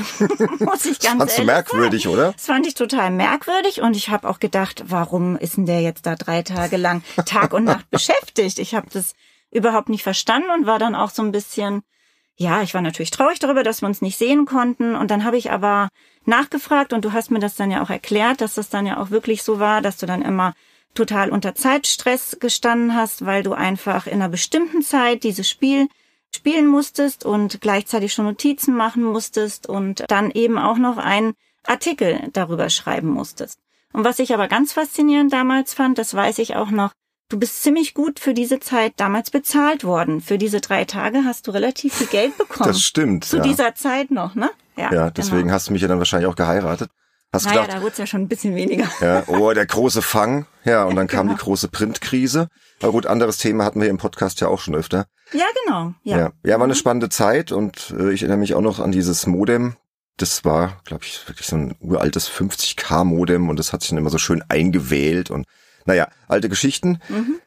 Aber du hast ja schon angerissen, ich habe damals viel mehr gespielt. Das liegt ja auch daran, weil ich damals noch freier Redakteur war bei einem Spielemagazin und ja, dein Sohn Jonas, den du in unsere Beziehung mitgebracht hast, ist ja heute ein junger Erwachsener, ne, nach all den Jahren. Der war damals neun Jahre alt und begeisterter Xbox-Spieler. Und der kannte mich ja schon aus diesem Magazin. Vielleicht kannst du mal erzählen, was das genau war oder was da genau vorgefallen ist.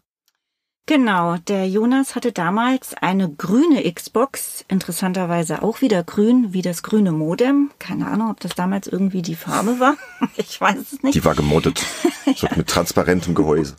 Ja, der Jonas, der war damals neun Jahre alt und war ein begeisterter Leser der Game Pro, was ich aber damals, da ich mich ja für Spiele überhaupt nicht interessiert habe, auch immer alles nur so am Rande mitbekommen habe.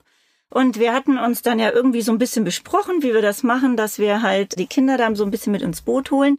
Und dann hast du gesagt, ach, frag den doch mal, vielleicht kennt der mich ja aus der Game Pro. Und tatsächlich habe ich dann dem Jonas erzählt, ja, dass ich jemanden kennengelernt habe. Und dann haben wir da einen Comic, das war so ein Comicbild, Mhm. äh, in der Game Pro gefunden. Und da war er total fasziniert und fand es total cool, dass ich, die überhaupt nichts mit Spielen zu tun hat und äh, immer nur immer nur Bücher liest, dass ich jemanden kennengelernt habe, den er ja fast schon so ein bisschen verehrt hat, kann man auch so sagen. Und das hat er dann auch immer seinen Freunden erzählt, das weiß ich auch noch. Und die fanden das auch alle total cool. Jedenfalls war es dann für dich ein ziemlich äh, guter Einstieg in unsere Beziehung und für dich dann auch als zukünftigen Stiefvater. Ja. Ja, genau. Also das hat's mir doch recht leicht gemacht und war irgendwie ziemlich lustig. Bin ja damals öfter noch nach München gefahren, ne? Gab's ja noch diese legendäre Weihnachtsfeier, glaub, von der habe ich auch mal im Podcast berichtet, wo ich dich dann noch hinterher besucht habe mit leichtem Kater und so. Weißt du noch? Ah ja, stimmt, ja. Kann ich mich noch dran erinnern. Genau, also das war die Zeit, wo ich viel getestet habe und du hast es ja dann nach und nach verstanden. Thema Deadlines und so, ne? Jetzt hat sich nach all den Jahren, ist jetzt 17 Jahre her, ja, die ganze Branche ein bisschen verändert. Ich habe ja mittlerweile auch mich mehr so auf mein Agenturbusiness zurückgezogen, teste kaum mehr. Also ich spiele ja heute meistens privat, ne? weißt ja hier Elden Ring gerade und so. Aber bin nicht mehr so der ja, klassische Spielejournalist wie früher, habe natürlich damit immer noch viel zu tun. Und unsere beiden Kinder, die wir mittlerweile gezeugt haben, ja, die spielen ja auch ganz gerne, vor allem unser gemeinsamer zwölfjähriger Sohn. Wie ist es denn jetzt nach all der Zeit? Hat sich dein Blick auf das Medium Computerspiel durch meinen Job und die Begeisterung der Kinder verändert? Nein, ich glaube nicht so richtig, um es jetzt mal ganz direkt zu sagen. Also er hat sich insofern verändert über die Jahre, dass ich ihn immer mit sehr viel Stress einfach verbunden habe und gleichzeitig eben auch, du hast immer versucht, dass ich mich so ein bisschen für dieses Medium auch interessiere. Wir haben da verschiedene Wege, tatsächlich haben wir versucht einzuschlagen. Du wolltest immer, dass ich Zelda spiele weil du gedacht hast, naja, das ist so ein bisschen büchernah und das wäre irgendwie äh, vielleicht für mich ganz interessant. Aber ich habe einfach in dieses Medium nicht reingefunden. Und es ist auch schwer äh, für mich immer noch, wenn ich Elias und Yara, unsere beiden Kinder, wenn die was spielen, ich habe da nie so den Überblick genau, was die spielen oder ob das jetzt in Ordnung ist, dass sie das spielen. Das hast eigentlich immer dann du. Das besprechen wir zwar gemeinsam, aber du hast da immer nochmal genauer hingeguckt, was sie für Spiele spielen. Ich kann auch immer noch keine Konsolen so wahnsinnig unterscheiden, wobei das kann ich schon, aber ich kann zum Beispiel tatsächlich auch immer noch nicht diese, siehst du, ich weiß noch nicht mal genau, wie sie heißen, die Controller bedienen. Ich weiß immer noch nicht, was diese Zeichen auf den Controllern bedeuten, weil ich mich eben damit nicht auseinandersetze. Genau. Könnte ich dir ja erklären, aber Genau, aber da das fehlt ja dann auch der Einarbeitungswille. ja, dass ich mich da einfach nicht so wahnsinnig für interessiere, aber Gegensätze ziehen sich ja an. Also es hat unsere Beziehung irgendwie auch überhaupt nicht geschadet, Nö. kann man jetzt nicht sagen. Ne?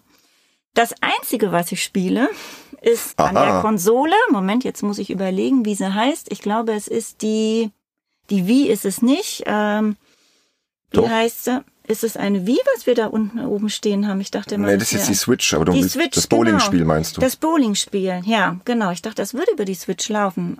Nee, du hast mir ja zu Weihnachten 2021 die alte Wii Ah, geschenkt. Ja, genau, ich habe ihm sogar eine Wii geschenkt, ja. Und dann haben wir erstmal auf der Wii Bowling gespielt, aber jetzt ist ja die neue Version erschienen, Switch Sports. Für die Ah, Switch ja. logischerweise. Mhm. Mit besserer Grafik. Hast ja gesehen, dass es ein bisschen besser aussieht, oder? Ja, habe ich auch gesehen. Ja. Und die Steuerung ist ein bisschen anders mit diesen Controllern, die man da so ne, Mhm. rechts und links in die Hand nehmen kann. Genau, und das ist auch das, was ich bedienen kann, weil das ist das Einzige, was ich nämlich spiele. Ich spiele unheimlich gerne mit meinen Kindern das Bowling in diesem Spielebereich da. Und ich muss sagen, witzigerweise bin ich da die allerbeste von unserer Familie. Ich gewinne da immer ganz regelmäßig. Stimmt, ja. Ja. Ein Strike nach dem anderen. Ja, Mhm. genau. Ja, wie gesagt, also im Großen und Ganzen hat sich meine Blickweise hat sich natürlich schon verändert. Das hat aber auch eher damit was zu tun, eben, dass es uns immer viel Zeit auch genommen hat, gemeinsamer Zeit von unserer Beziehung. Ähm, aber natürlich war es auch eine Existenzgrundlage. Also grundsätzlich sehe ich es jetzt auch nicht nur negativ. Aber ich bin halt nie immer an dieses Medium rangekommen, obwohl ich jetzt mit jemandem zusammen bin, der da wirklich sich intensiv mit beschäftigt. Aber es hat uns auch nicht geschadet, sag ich mal so. Jedenfalls nicht unsere Beziehung. Gut. Ja, dann danke ich dir vielmals für deine Einblicke und für deine Gedanken zum Thema. Und vielleicht, wer weiß, die Hoffnung stirbt ja zuletzt, kriege ich es ja irgendwann doch nochmal hin, dass du mit dem Controller, keine Ahnung, vor der PlayStation 5 sitzt, irgendwann. Mal schauen. Wird sich zeigen. Sönke meint ja auch immer so, ja, du musst dir mal das Spiel zeigen und das und mach doch mal Super Mario Kart und so. Sönke, ich kann dir sagen, ich habe alles versucht. Es hat nicht das kann ich gefruchtet bestätigen. hat nicht funktioniert, aber wie gesagt, mal schauen. Und ja, ich Ich glaube, ich bohle. genau, wir bowlen und das reicht ja auch, ne? Und wir haben ja auch genug andere Interessen von daher. Also vielen Dank fürs Vorbeischauen hier bei Games Insider und vielleicht irgendwann nochmal. Mach's gut. Gerne. Tschüss. Ja, das war das kurze Interview mit meiner Frau, was dann doch gar nicht so kurz war, Andy, ne? Es wurde immer länger. Ich habe so viele Fragen. Ja, Sehr interessant. Also, ich hoffe, ich hoffe, ja. willst du was zuerst sagen oder soll ich? Weil ich habe ja wirklich einiges zu sagen. Ich habe mir einiges notiert hier. Nee, ich muss es jetzt auch erstmal verarbeiten, weil ich habe es jetzt eigentlich auch so in der Form auch noch nicht gehört. Wir haben es jetzt auch live hier zusammen angehört. Mach du mal einfach, was dir dazu einfällt. Okay, das erste ist ein Tipp. Versuch's mal mit Text-Adventures oder Visual Novels. Hab ich, hab ich. Totales Out-of-the-Box-Denken. Also was heißt Visual Novels? Wir haben Game of Thrones von Telltale habe ich probiert, weil wir halt damals gerade Game of Thrones geschaut haben, weil das halt eine Roman-Serienumsetzung ist. Ja, fand sie irgendwie total albern und Das hat auch zu viel Videospielcharakter. der Hobbit habe ich probiert, C64 habe ich dann mit meiner Tochter durchgespielt. Fand sie auch total merkwürdig, dass man dann da irgendwie eingibt auf Englisch. Nee, es war sogar auf Deutsch, glaube ich, die deutsche Version. Geh dahin und mach das. Hat auch nicht funktioniert, wobei sie großer Tolkien-Fan ist. Wir schauen auch jedes Jahr an Weihnachten Herr der Ringe Extended, ja, das ist so Familientradition. Also habe ich auch versucht. Aha. Ich krieg sie nicht. Keine Ahnung. Ja, okay, gut. Ja, das wären jetzt meine ersten Tipps gewesen. Ansonsten, nur so nebenbei, ich hasse diesen Spruch, Gegensätze ziehen sich an. Ich hasse ihn. ähm, bin froh, dass das bei euch klappt. Aber ich bin absolut fasziniert. Bin ganz ehrlich, ich könnte nicht zusammen mit einer Frau eine Beziehung haben, die damit wirklich, wirklich gar nichts am Hut hat. Also bei mir ist das genau andersrum. Meine Partnerin, die ich bislang hatte, die waren alles Spielerinnen und da war dann auch nicht so dieses Problem, wenn ich mal etwas unter Zeitdruck spielen musste, der hat ja halt mitgespielt oder mit zugeguckt. Das mache ich auch mit meinen engeren Freundinnen. Ich habe eine ganz, ganz enge Freundin. Ich habe ganz, ganz viele Frauen als Freunde. Ich merk schon. Ich habe mit der einen habe ich das Siberia durchgespielt hier. Das habe ich gestreamt für sie über Discord. Haben wir zusammen durchgespielt. Oder mit der anderen besten Freundin habe ich hier äh, das Devil May Cry 5 damals gespielt, falls du dich erinnerst. Ja, ja, genau. Mhm. Ich habe jetzt noch jemanden kennengelernt, mit der werde ich sehr viel, mit der ich da im Kino war, mit der ich wahrscheinlich das auch irgendwann mal machen werde, wenn die Zeit dazu ist, weil sie hat leider sehr wenig Zeit, weil sie sehr beruflich involviert ist, aber ich brauche wirklich um mich herum Menschen, äh, jetzt egal, ob das Beziehungspartner oder sogar enge Freunde sind, die müssen spielen können. Ich finde das faszinierend, dass du mit einer Frau zusammen bist, die das gar nicht macht.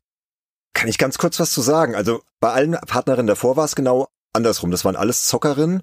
Mit denen habe ich noch immer zusammen gespielt. Auch ganz früh auf dem Amiga hier Pinball Fantasies und was weiß ich. Auch WoW hatte ich dann, glaube ich, eine Zeit ganz am Anfang, wo ich dann auch mit Freundinnen, also jetzt nicht der Freundin, sondern halt Bekannten gespielt habe und so. Aber es hat irgendwie in Beziehungen nie funktioniert. Ich weiß auch nicht. Seit ich das so ein bisschen getrennt habe, hat es viel besser funktioniert. Und das ist ja auch dann die Frau, die ich geheiratet habe. Weil das irgendwie so meine Welt ist, weißt du? Ich brauche da nicht unbedingt meine Frau noch, mit der ich ja alles andere teile. Den ganzen Alltag, die Kinder. Wir schauen ja auch viele Filme und Serien, haben auch andere Interessen, Musik, Konzerte, Kultur. gutes Essen und was weiß ich, gute Weine, ja. Also wir haben massig gemeinsame Interessen, aber dieses Medium, das ist halt nicht ihre Welt, ne? Und das ist aber halt meine Welt, aber die dann auch nur mir gehört und das kann ich dann auch immer so schön so rausnehmen aus dem Alltag, weißt du, so, ich ziehe mich jetzt zurück, das ist jetzt meine Quality Time, irgendwie drei Stunden zocken. Vielleicht funktioniert das dann irgendwie ganz gut so, wobei ich natürlich manchmal schon denke, so, ach, jetzt könntest du noch mal kurz zuschauen. Also jetzt Beispiel, wir bringen die Kinder ins Bett oder die sind im Bett, der Große geht allein schon, der ist ja alt genug. Und wir sagen, okay, wir gucken gleich noch irgendwie eine Serie. Wir schauen gerade übrigens Pachinko, Apple TV Plus, auch sehr schöne Serie. Und sie braucht halt irgendwie noch kurz, ah ich komme gleich runter. Und dann mache ich halt in der Zeit nochmal irgendwas an und spiele halt. Und sie kommt dann runter. Und ich sag dann, guck mal hier, oh, voll geil, oder? Dieses totale Desinteresse. Ja, jetzt mach aus, wir wollen jetzt gucken.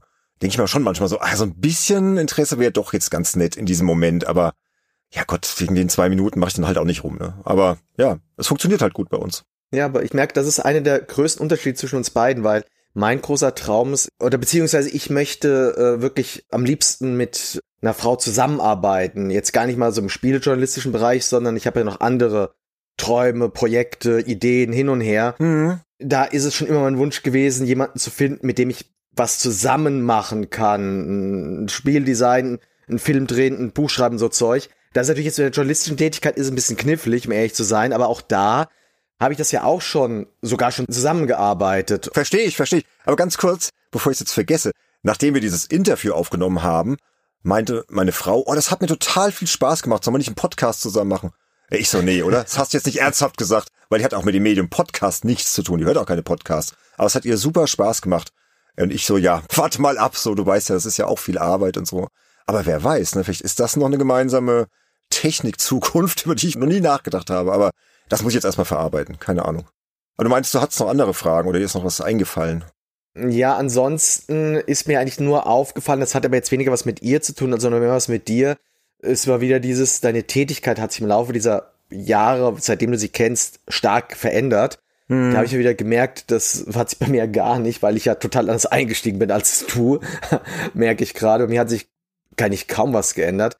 Aber ansonsten, ich weiß nicht, ob ich das sagen darf, aber der eine Satz von ihr am Schluss, der klang schon ein bisschen mürrisch. Grundsätzlich sehe ich es nicht nur negativ. Naja, sie hat auch schon einiges mit mir mitgemacht. Du kennst meine World of Warcraft-Geschichte. Ja. Die habe ich ja vor deiner Zeit noch in Folge 4 World of Warcraft und andere Suchtgeständnisse ausführlich erzählt. Das hat die Beziehung schon belastet, ja. Zum Glück auch nicht irgendwie jetzt, ja, auf Jahre hin irgendwie äh, ins Schlechte gezogen oder so. Ist jetzt auch schon wieder lange, lange her das war ja so 2008 rum, eine ganz harte Zeit. Ich erzähle es in dieser Folge. Das waren ja schon suchtartige Anfälle, die ich da echt eine lange Zeit hatte. Das kann ich schon verstehen, dass sie diesem Medium da schon, ne? Und sie sieht das natürlich auch aus dieser Zeit, weil damals, als wir uns kennengelernt haben, da haben wir nicht zusammen gewohnt und wir wohnten auch in verschiedenen Städten. Also ich wohnte in Worms und sie wohnte in Mainz. Das ist so, ja, 40, 50 Kilometer auseinander und man musste schon ganz gut planen. Sie war alleinerziehend und wenn ich dann halt irgendwie keine Zeit hatte, ne, das hat immer so was Negatives am Anfang für sie ja, der zieht sich jetzt wieder zurück. Aber so war das halt bei der GamePro. Kennst ja die Stories auf diese unfassbar kurzen Testzeiten, wo es dann halt hieß, ja, hier, Exemplar geht raus, du hast jetzt vier Tage Zeit, mach mal vier ja. Seiten. Spec Ops The Line hat man ja vorhin gerade, ne? Ja. Habe ich damals auch, glaube in zwei Tagen durchgespielt, durchgeoxt, Video aufgezeichnet, geschrieben, Screenshots und dann musste ich mir wirklich diese drei, vier Tage komplett reservieren, um das zu schaffen und hab sie dann quasi abserviert, ne? Und das hat sie ja am Anfang überhaupt nicht verstehen können, weil das war ja total abstrakt für sie, weißt du? Ich habe es natürlich dann versucht zu erklären und so und später, als wir dann zusammengelebt haben, hat es dann auch live mitbekommen, da war ich ja immer noch bei der GamePro oder auch später für andere Magazine, dann als Tester tätig und hat es natürlich dann auch live mitbekommen. Das ist dann natürlich nicht immer nur positiv, kann ich verstehen, ja. Dann muss ich sie natürlich ein bisschen in Schutz nehmen. Ist ja auch meine Frau, aber ich glaube, insgesamt sieht's ja auch, wie wichtig es für unsere Existenz ist, hat's ja auch gesagt, diese Grundlage und äh, dass das halt auch viel Geld gebracht hat über all die Jahre. Ja. Ich will jetzt nicht zu sehr drauf rumreiten, aber es klang doch mehr negativ als positiv. Also wenn jemand sagt, grundsätzlich sehe ich es nicht nur negativ, das klingt so abwiegend, ja, es war nicht alles schlecht. Ja, weiß ich jetzt nicht. Da bin ich jetzt befangen. Also kann man ruhig so erwähnen, ja. Ich finde es ja, wie gesagt, faszinierend und äh, freut mich, dass das bei euch so gut klappt und ich weiß halt nur, ich könnte es gar nicht, wenn ich ehrlich bin. Ja, aber dafür habe ich ja meine Kinder. Die sind ja beide sehr am Spielen. Aber da muss man natürlich auch sagen, das ist, glaube ich, einer der Punkte, weshalb du, glaube ich, bei ihr ziemlich gut gepunktet hast, dass das mit ihrem Sohn so gut funktioniert hat. Ja, ja, das war natürlich auch eine lustige Story. Also das hat natürlich mir das Leben extrem erleichtert. Ja. Kommst du halt rein und ne, erstmal, wer ist der Typ überhaupt? Und dann heißt es halt, ey, der ist bei der GamePro. Und dann liest du ja noch dieses Heft jeden Monat. Das war natürlich schon ein Bonus. Und der war halt auch voll der Zocker. Ist es auch heute noch. Und auch wenn wir uns heute sehen, wir sprechen eigentlich immer über Videospiele und was wir gerade so spielen, was wir so machen. Und äh, er ist eher so der Xbox-Spieler, ich eher PS5 und so. Aber voll cool halt, weißt du so. Das war halt eine eine gemeinsame Basis von Anfang an und auch meine Stieftochter, die auch noch da war, die war jetzt nicht so die Zockerin, aber auch die konnte ich halt immer wieder so ein bisschen über das Medium abholen. Also mit meinen Kindern ist das alles total easy und ich glaube, das gleicht das so ein bisschen aus. Vielleicht ist sie auch ein bisschen neidisch, weißt du? Vielleicht kommt sie auch daher. Dass sie da immer so ein bisschen außen vor ist, jetzt bis auf dieses Bowling, das ist wirklich das Einzige, wo sie mal ab und zu dann mitspielt, dass sie merkt, sie ist da innerhalb der Familie auch so ein bisschen außen vor. Hm. Vielleicht braucht ihr doch mal sowas wie VR, weil wenn sie so Bewegungsspiele mag, ja, da denke ich auch wieder an Sönkes Worte, der sagt es ja auch immer. Also VR sollte ich vielleicht nochmal probieren, vielleicht ist das nochmal eine Chance. Ja. Weil das wäre in der Tat auch nach Visual Novels, wäre das auch so mein zweiter Tipp gewesen, wenn sie das mit dem Bowling schon selbst äh, erwähnt hätte. Weil du musst halt bei Leuten, die mit Spielen nichts am Hut haben, du musst wirklich total out of the box, dass da Zelda und Mario nicht funktioniert, ist klar, das funktioniert nicht. Ja, ich weiß auch gar nicht, warum sie Zelda erwähnt hat, weil literarisch ist das jetzt nicht. Ich glaube, es war eher so, weil sie Fantasy-Fan ist, also Tolkien gelesen hat und keine Ahnung, oder dieses, wie heißt die, Marion Zimmer, Bradley, Nebel von Avalon fand sie früher ganz toll und so Sachen. Diese Fantasy-Schinken. Das wird wahrscheinlich jetzt mehr gewesen sein, weil es halt ein großer Name ist, den sie sich halt merken konnte, weil der halt schon ein Stück weit präsent ist und den dann doch eher mal Leute kennen, die jetzt mit dem Medium nicht viel am Hut haben. Also, war nach dem hm. Motto, so auf Anhieb, das, was mir einfallen würde, was noch berühmter ist, ist halt Mario, Tetris, das kennt sie auch. Ich würde jetzt schon sagen, Zelda kennt man eher als Nichtspieler als jetzt zum Beispiel Grand Theft Auto oder Call of Duty, wenn du mich verstehst. Ja, ja, oder The Witcher. Ich habe es auch versucht über die, andere Schiene. Wir haben dann The Witcher auf Netflix geschaut. Da dachte ich so, ja, vielleicht mag's ja die Serie und dann könnte ich ja vielleicht mal The Witcher 3 zeigen. Habe ich dann auch gemacht. Ja, keine Chance. Fand sie dann irgendwie auch so, ja, hm, nö. Fand die Serie schon nicht so toll. Das Spiel sieht ja total langweilig aus. Ja, nee, dann kannst du es vergessen. So, okay, alles klar, komm. Ja, aber ist halt, wie es ist. Ja. ja, okay. Aber jetzt weißt du auch mal, wie das bei uns daheim ist und ich glaube, das war mal ein ganz interessanter Einblick auch hoffentlich für die Hörerinnen und Hörer da draußen. Aber ich habe jetzt schon gesagt am Anfang, wir haben noch andere Leute gefragt und der nächste, den wir gefragt haben, der was zum Thema erzählen könnte, ist der Lukas Schmidt und der ist Redaktionsleiter bei Computech jetzt seit einigen Wochen und ist auch ein Auftraggeber von uns und ein super Typ und den habe ich gefragt und er meinte, ja, kann ich gerne machen. Und jetzt harren wir mal gespannt der Dinge, die er gesagt hat. Was denken Nicht-Gamer und Nicht-Gamerinnen über Spielejournalismus, beziehungsweise wie reagieren sie drauf, wenn man ihnen sagt, man ist Spielejournalist? Ja, das ist eine sehr spannende Frage tatsächlich und es gibt auch eine überraschend klare Antwort drauf, meiner Meinung nach. Also bei Spielern ist es ja recht klar, die reagieren dann meist sehr positiv und finden den Job auch cool. Auch wenn es in ihrer Vorstellung dann wohl oft so ist, dass er daraus besteht, dass man irgendwas durchspielt und dann kurz schreibt und dann fertig ist und äh, Geld kriegt. So ist natürlich nicht. Dann, und ich nenne das jetzt mal oberflächliche Beobachter, das sind dann die eigentlich am uninteressiertesten Gesprächspartner und Partnerinnen, was das Thema angeht. Die wissen dann grob Bescheid über Spiele und über den Spielejournalismus, aber das, naja, ich würde sagen, reicht ihnen dann, dann auch eigentlich an Beschäftigung mit dem Thema. Interessanterweise sind es dann eigentlich die Menschen, die gar keine Ahnung weder von Spielen noch von der redaktionellen Bearbeitung davon haben, die sind dann eigentlich fast immer die interessiertesten. Denen muss man dann oft erstmal erklären, was Spiele genau sind, also wie das alles funktioniert. Die kennen dann vielleicht noch von früher Super Mario oder das Wort PlayStation, wenn es weit geht, aber dann hört es mit der Beschäftigung mit dem Thema auch schon auf. Und da ist es dann lustigerweise oft eine halbe Epiphanie, da das für sie ein so gar nicht existentes Thema ist, wenn die das dann erfahren, dass dahinter eine richtige Struktur steht, dass es da einen eigenen Journalismus gibt, der sich damit beschäftigt. Und ich meine das gar nicht äh, desrespektierlich. Also diese Menschen sind dann meistens wirklich interessiert, die wollen ja auch genau wissen, wie das ist, also wie das alles funktioniert. Ob man dann wirklich in der Redaktion sitzt und spielt und wie man das verarbeitet, also wie das mit Texten und Videos funktioniert. Und am Ende des Gesprächs kennen die dann meistens zumindest den Unterschied zwischen einer Vorschau und einem Test oder wissen sogar, wie ein Preview-Event grob abläuft. Also die sind dann wirklich so mit Nachfragen beschäftigt erst einmal. Klar kommt dann natürlich auch oft das obligatorische, und damit kann man Geld verdienen, was ja viele Leute gar nicht mögen aus unserer Branche, aber das habe ich eigentlich noch nie als beleidigend gemeint irgendwie wahrgenommen. Ich glaube, das ist einfach wirklich auch ein Nachfragen, weil es eben so ein neues Konzept für diese Menschen ist. Was man natürlich sagen muss, dass manchmal bei größeren Zusammenkünften, da wird es dann auch manchmal etwas anstrengend, wenn man wieder und wieder erklären muss, was man genau beruflich macht. Da erinnere ich mich zum Beispiel an die Hochzeit eines Verwandten.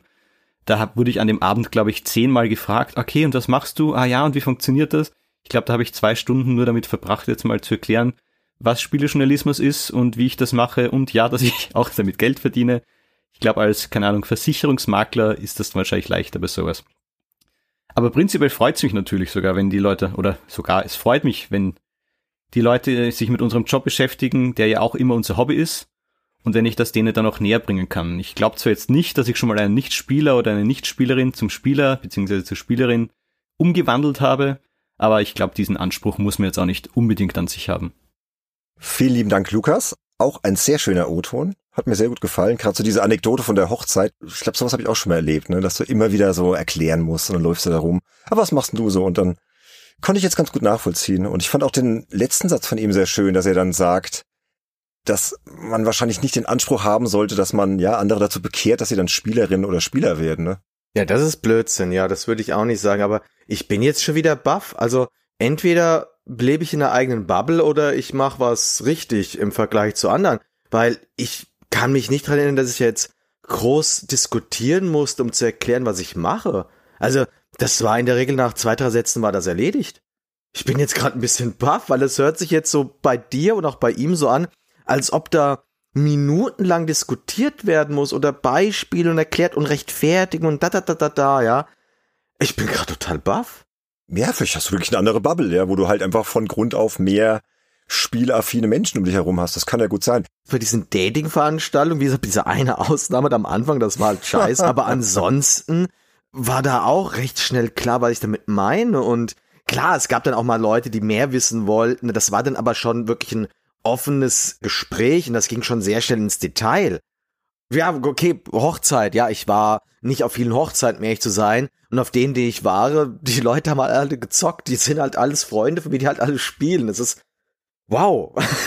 wow. Ja gut, ich weiß ja nicht, auf welcher Hochzeit er da war. Vielleicht war das halt auch irgendwie total die fremde Person eigentlich, der gar nicht so kannte oder so. Ja, ich muss ja auch sagen, sonst in meiner Bubble ist eher so, ja, so 50-50. Also die besten alten Freunde, mit denen ich auch früher schon immer gespielt habe, auch zu alten Amiga-Zeiten, C64, klar, alles immer noch Zocker und so. Mit denen tausche ich mich jetzt noch regelmäßig aus. Die hören auch alle Games Insider, Hi-Jungs da draußen. Aber es gibt auch andere Freunde, die ich dann eher so über ja, meine Band damals kennengelernt habe, die jetzt auch teilweise ein bisschen älter sind als wir, Andy. Auch das gibt es noch. ja, die spielen halt auch nicht, aber die haben sich auch dran gewöhnt. Also ich finde das mittlerweile auch total cool, aber ja. Also es ist so eine Mischung bei mir. Aber es ist irgendwie schon spannend, deswegen fand ich das Thema ja auch spannend, weil wirklich jeder, glaube ich, der diesen Job hat, da auch andere Erfahrungen macht. Sönk ist dann wieder so der Sonnenschein dieser Folge gefühlt, bisschen mit dir auch zusammen, glaube ich. Ja, alles super, alle finden es gut und so. Keine Ahnung, vielleicht ist es ja auch mal die Frage, wie man es rüberbringt. Ne? Vielleicht bin ich ja noch nicht euphorisch genug und sage, ja, ich bin halt Spielejournalist und es ist total geil sondern sag, ja, ich bin Spielejournalist. Ja, das klingt schon so ein bisschen, dass du dich oft rechtfertigst dafür oder so ein bisschen in die Defensive gerätst. Alles die Schuld von meiner Frau. Jetzt haben wir es endlich entlarvt. Nein, um Gottes Willen. Und von meiner Mutter. Man weiß es nicht, man weiß es nicht. Ja. Man munkelt's nur, Entschuldigung. Den konnte ich mir gerade nicht verkneifen. Nein, also bei mir ist es schon, ich habe sehr viele Freunde und Bekannte, die sind jünger als ich, weil ich mich überhaupt nicht Mitte 40 fühle. Und die meisten, die ich inzwischen kenne, die sind zwischen 30 und 40. Das mag auch noch eine Rolle spielen, weshalb das bei mir ein bisschen anders ist als jetzt vielleicht bei dir, weil du gerade von Älteren sogar geredet hast. Mhm. Ansonsten so die einzige Diskussion, die ich mich mal erinnern kann, ich glaube, die kann ich jetzt im Zusammenhang gerade mal bringen. Ich habe eine andere gute Freundin kennengelernt vor ein paar Monaten und das war gar nicht eine Diskussion direkt mit mir, sondern das war eine Diskussion so allgemein mit anderen Leuten. Also wir sind in so einer Discord-Gruppe, wo wir dann im Voice sehr oft miteinander reden.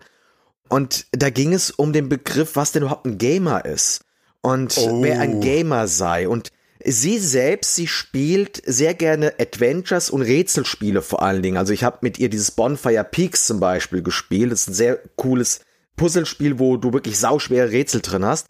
Oder ich habe auch mit ihr Takes Two gespielt, auch wenn sie nicht die einzige ist. Ich spiele momentan mit sehr vielen Leuten, habe ich das Gefühl. Und jedenfalls, sie hat von sich aus gesagt, sie ist keine Gamerin. Obwohl sie doch durchaus viel spielt.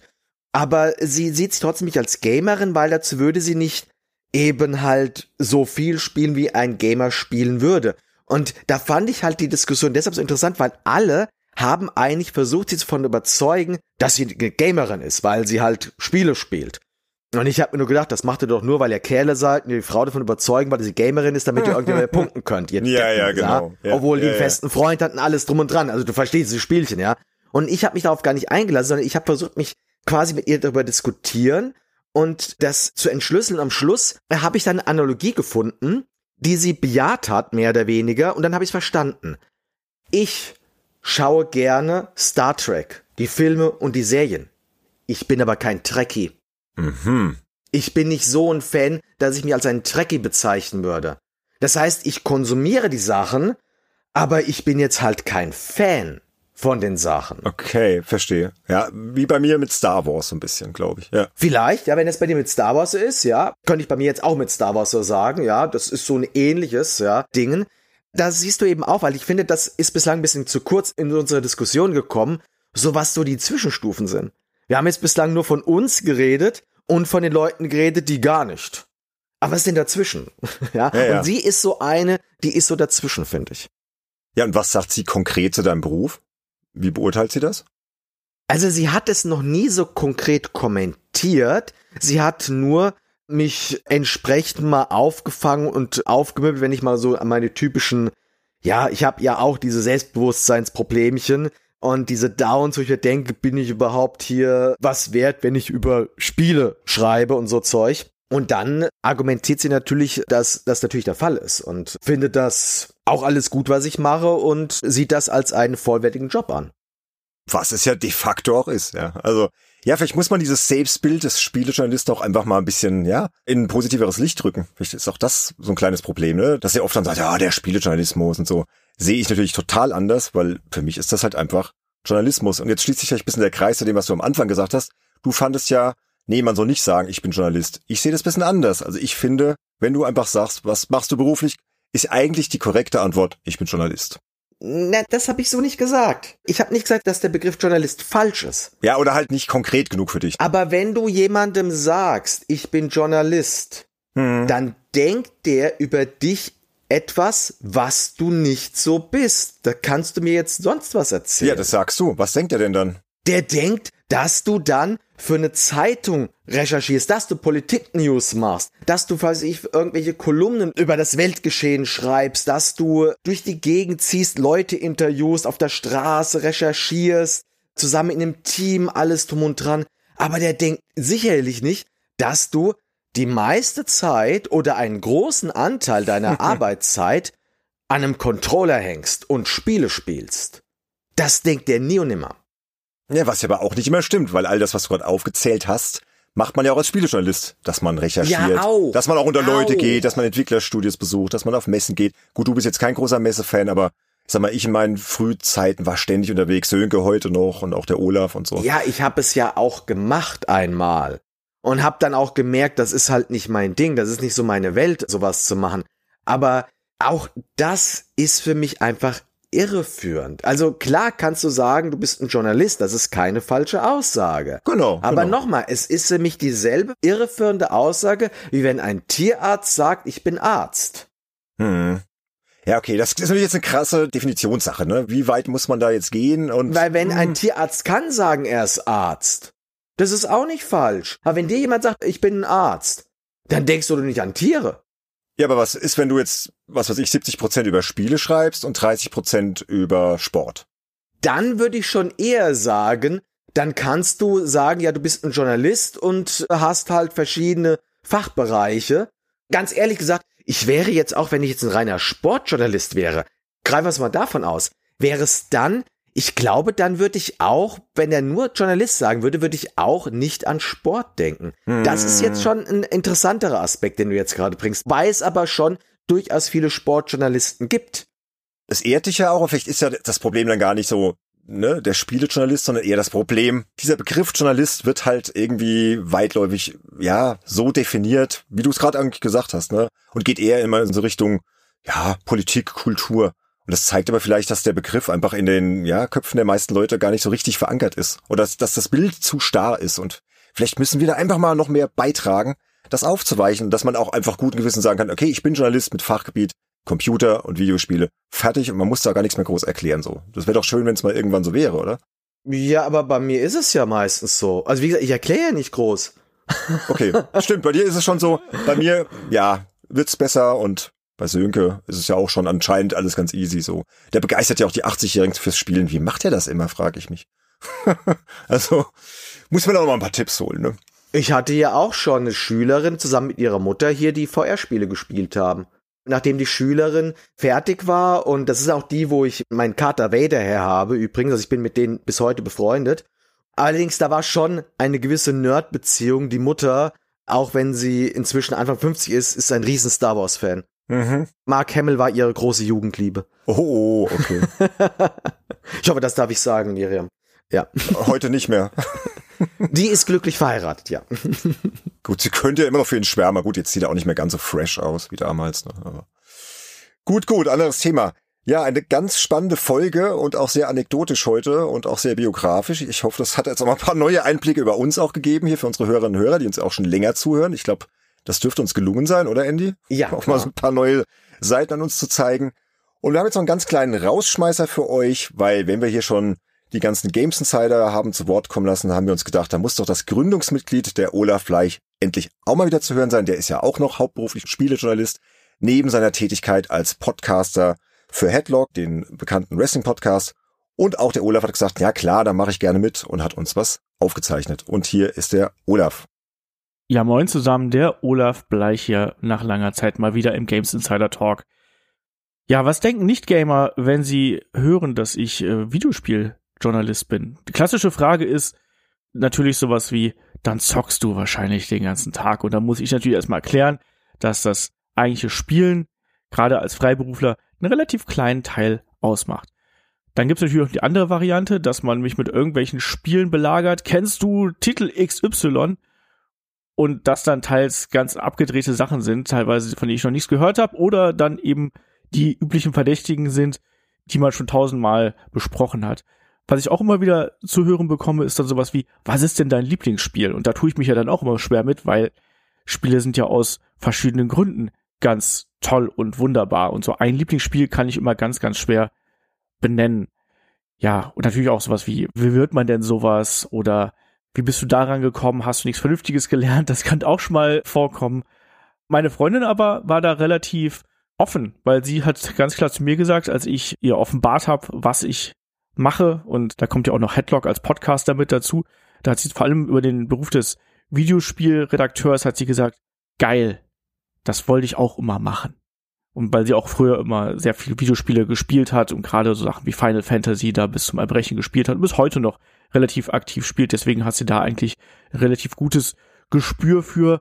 Aber so im Großen und Ganzen hat man natürlich immer so ein bisschen das Vorurteil, dass man selbst da eben keine richtige Arbeit tätig, sondern dass es eben einfach nur das Spielen von Videospielen ist. Das ist immer so ein kleines Vorurteil, mit dem man eben konfrontiert wird und mit dem man dann auch immer wieder aufräumen muss, mal jetzt von Zeitaufwand und der entsprechenden Vergütung ganz abgesehen. Aber ich glaube, das ist ein Punkt, den muss man immer wieder betonen und eben auch, dass Videospielen nur einen relativ kleinen Teil des großen Ganzen ausmacht, sondern dass eben gerade als Freiberufler auch noch Komponenten wie die Artikelakquise, Kommunikation, Networking und natürlich auch noch die Recherche und das Schreiben von dem ganzen Bums da entsprechend auch noch sehr stark mit reinfließen. Ich glaube, das sind so die wichtigsten Punkte, die man da immer wieder anspricht. Und da wiederholt man sich dann eben auch gerne. Aber klar hat man dann auch natürlich entsprechend schöne Geschichten, mit denen man auch ein bisschen belegen kann, dass der Job eben auch Spaß macht und dass das nicht alles nur ernst ist und dass auch sowohl das Spielen als auch das Ganze drumherum natürlich schon eine recht angenehme Arbeitsumgebung durchaus darstellen können. Aber ja, es gibt natürlich wie in jedem anderen Job auch ein bisschen gewisse Vorurteile, auch weil der Job eben etwas exotisch ist und man da eben nicht so viele Leute hat, die diesen Job ausüben. Entsprechend muss man da ein bisschen Aufklärungsarbeit leisten. Aber ich für meinen Teil habe da bis jetzt noch nie wirklich was Negatives wirklich gehört, sondern habe dann eher ein bisschen erklärt und dann ist man eigentlich auch immer relativ schnell beim Talk über Videospiele mit dabei. Dann spricht man dann drüber, wie viel Spiele man vielleicht früher gespielt hat, warum man jetzt heutzutage keine Spiele mehr spielt und dann kann man sich da ganz schön austauschen und ich glaube, das ist ja auch was, was Videospiele generell auszeichnet, dass es Menschen verbindet und die meisten, zumindest in unserer Generation, haben ja irgendeinen Bezug zu Computer- und Videospielen. Selbst wenn sie nur jemanden kennen wie mich, der dann da seinen Lebensunterhalt mitverdient. So. Und damit, glaube ich, bin ich hier ganz gut durch an der Stelle. Ich hoffe, euch hat es ein bisschen erhellt. Hier mein kleiner O-Ton und ich gebe zurück an die Gang. Bis denn. Tschüss. Vielen Dank, lieber Olaf. Ja, zurück hier im Funkhaus bei Andy und mir. Ja, auch wieder interessante Gedanken, ne? Ich weiß gar nicht, wo ich anfangen soll. Erstmal Glückwunsch, dass seine Freundin auch spielt, dass sie das geil findet. da haben wir jetzt wieder den anderen Fall. Wobei er eher es offenbaren musste. Die Wortwahl fand ich auch schon wieder so. Aber da gebe ich zu, ich glaube, das hätte ich, glaube ich, so ähnlich dann gesagt in dem Fall. Ich habe es ihr offenbart. Und auch seine eher positiven Erfahrungen. Ich frage mich immer noch, was war das für ein Typ damals in der Kfz-Werkstatt? Der das so unglaublich komisch fand. Keine Ahnung. ich glaube wirklich, du bist arg in die Defensive damals geraten. Ich glaube auch. Das ist ja schon, wie man da rüberkommt, wie man so wirkt und so weiter. Also ja, wir leben halt auch sehr ländlich und der hat halt auch überhaupt nicht gespielt. Weil es gibt ja auch diese Fälle, das fand ich auch ganz interessant, von Leuten, keine Ahnung, die halt mal in den 80ern gespielt haben auf dem Atari 2600 damals irgendwie, keine Ahnung, Pac-Man oder Space Invaders oder so und dann irgendwie mit dem Medium nie wieder was zu tun hatten, aber irgendwie trotzdem noch wissen, ja klar, Videospiele, trotzdem ist das eine ganz ferne Welt, aber die können das wenigstens noch so ein bisschen fühlen, weißt du? Und dann gibt's halt Leute, die haben da überhaupt nichts zu tun. Das war anscheinend so einer.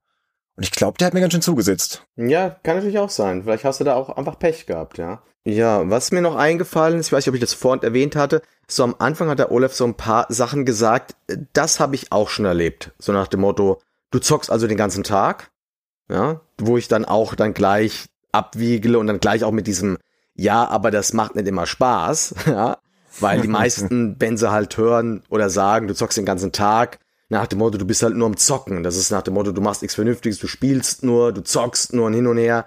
Und da erkläre ich dann schon mit ein, zwei Sätzen auch recht plausibel, ja, das ist aber Arbeit, weil das Spiel macht nicht immer Spaß. Und dann verstehen es auch die meisten dann schon. Und kennst du Spiel XYZ? Oh ja, das hatte ich natürlich auch schon sehr häufig. Das ist dann auch manchmal so ein bisschen so, äh, ja, wenn es dann eben was total Bekanntes ist oder wenn es was total, ja, irgendeine App ist. Also irgendeiner dachte mal, er könnte mit mir gut Freund tun, indem er von seiner Clash of Clans Leidenschaft oh redet. Bin ich natürlich gleich auf die äh, Defensive gegangen, gesagt, nee, nee, damit kannst du mich jagen. Aber andersherum finde ich es dann extrem faszinierend, wenn ich dann gerade jemanden kennenlerne. Jetzt auch letztens wieder diese Frau, von der ich ja schon ein paar Mal erzählt habe, eines der ersten Spiele, die sie erwähnt hatte, ist Terranigma. Mhm. was sie gespielt hat oder eben, dass sie ein Super Nintendo noch aus alten Zeiten hat. Und ja, das ist natürlich dann wieder so toll, wenn du dann da Leute dann kennenlernst, die dann ja mit Geheimtipps ankommen. Ich wollte gerade sagen, was lernst du eigentlich für coole Leute kennen?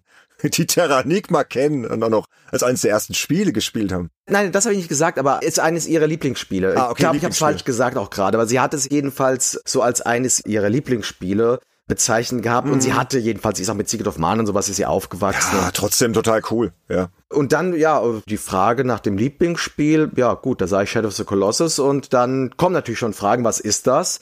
Schon etwas häufiger als bei anderen Sachen. Und dann erkläre ich natürlich sehr gerne, was das ist. und dann sagst du noch, schau doch mal Rain Over Me, den Film, und dann kennst du das Spiel auch vielleicht, ne? Das ist ein toller Film. Aber Rain Over Me, den kennen ja viele Leute nicht, die Shadows of Colossus kennen. Ja, aber dann lernen sie das Spiel vielleicht kennen und sehen auch, wie wichtig das Medium ist. Dann kannst du vielleicht über die Schiene so, weißt du?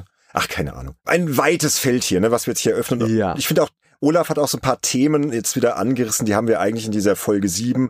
Traumberuf, Spielejournalist, Fragezeichen, Ausrufezeichen, schon ausführlich thematisiert. Da gab es ja auch viele O-Töne und so. Also wer die Folge noch nicht gehört hat und dann noch ein bisschen tiefer eintauchen möchte, auch in diesen ganzen Job, den wir hier haben, alles, was damit zusammenhängt, die Mythen und der ganze Kram, den wir jetzt auch so ein bisschen angerissen haben, noch unbedingt diese Folge noch hören. Und da gibt's noch jede Menge spielejournalistische Themen auf jeden Fall. Genau, aber ich würde sagen, an der Stelle gehen wir raus. Ja, das war jetzt fast schon die 57. Folge von Games Insider. Also ich hatte sehr, sehr viel Spaß mit dir, Andy, und ich hoffe, die Hörerinnen und Hörer draußen hatten auch viel Spaß. War auf jeden Fall sehr interessant. Und ihr könnt natürlich wie immer gerne mal auf unseren Discord-Server kommen, uns Feedback geben, Rückmeldung geben, sagt, wie euch die Folge gefallen hat. Unsere Gedanken dazu, auch vielleicht auch das Interview meiner Frau, was ihr darüber denkt, würde mich alles mal sehr interessieren. Einfach mal auf den Discord kommen und da Feedback geben oder ihr könnt euch wie immer auch via Social Media melden auf Twitter, Instagram, Facebook oder schreibt einen netten Beitrag auf unserer Webseite www.spielejournalist.de. Ja, ganz kurz auch von mir. Ich weiß nicht, ob man es gemerkt hat, aber ich habe ungefähr 95 Prozent von dem, was ich heute gesagt habe, improvisiert. Sehr schön. Bin äh, sehr überrascht, dass das so gut funktioniert hat. Also vielen Dank für das Thema, weil du und deine Frau, ihr seid auf das Thema gekommen. Es hätte ich ehrlich gesagt nicht gedacht, dass das so gut funktioniert. Ganz kurz, vergesst bitte nicht, uns auf Apple Podcasts und Spotify liebevolle Bewertung zu geben. Das hilft uns, weiterhin sichtbar zu bleiben und halt den einen oder anderen Hörer anzulocken, vielleicht sogar den einen oder anderen Hörer, der mit Videospielen nicht so viel am Hut hat. Der könnte vielleicht gerade diese Folge interessant finden. Genau. Das wäre schön. Und ich finde, die Folge hat auch gezeigt, wir können doch recht spontan sein. Ne? Also wir skripten ja ganz gern durch, aber heute war wirklich hier alles spontan. Aber wer auch vielleicht mal andere Folgen hören möchte, die auch noch ein bisschen durchgeskriptet sind, die auch tiefgründig recherchiert sind, die auch ganz andere Themen haben, also wir haben ja einen sehr bunten Themenmix, der kann uns gerne auch unterstützen auf Patreon und Steady. Und dort gibt es auch schon einige wirklich tolle Leute, die uns da unterstützen. Und alle ab der 9-Euro-Klasse einflussreicher Insider, die werden hier in den offenen Folgen geehrt und weil der Sönke heute nicht da ist, der macht das sonst immer, darfst du das heute übernehmen, Andy. Ja, genau, der Lückenböser muss wieder ran. Äh, war nur Spaß. Stand 9. Mai 2022 unterstützen uns folgende liebenswürdige Menschen. In der Kategorie Super Insider ab 25 Euro sind das S. Paul, Thomas Jeising und Toni Petzold. Die spendablen Insider, die uns ab 15 Euro unterstützen, sind derzeit Marcel Hesseler und Falconer. Und die einflussreichen Insider, die uns mit 9 Euro unterstützen, sind Berthold Meyer, Matthias Peitz, Nick Stabel, Nils Goethe, Sebastian Essner, Sebastian Hammers und Tim Hildebrand. Vielen, vielen Dank an euch. Ja, natürlich auch vielen Dank von meiner Seite aus auch an alle anderen, die uns unterstützen, uns in irgendeiner Form helfen, das Projekt voranzutreiben. Und ja, ich glaube, wir haben genug gequatscht für heute. Das war's dann wirklich. Ich kann nur ganz kurz sagen, wie es hier weitergeht im Mai, und zwar mit den Folgen 58 und 59. Die erscheinen am Freitag, den 20. Mai 2022, beziehungsweise 27. Mai 2022. Das sind wieder exklusive Folgen für die Unterstützerinnen und Unterstützer. Wir werden da diverses behandeln, nur so viel vorab. Wir haben richtig schöne Themen. Es wird einen großartigen Gast geben. Und es wird eine Folge geben, wo der Sönke auf jeden Fall wieder dabei ist, wo wir zu dritt sind. Und die wird auch wieder ganz, ganz toll. Freue ich mich schon drauf. Ja, und das war's dann wirklich für heute. Andy, hat sehr viel Spaß gemacht. Wir hören uns bald wieder. Macht's gut da draußen. Macht's gut. Ciao, ciao.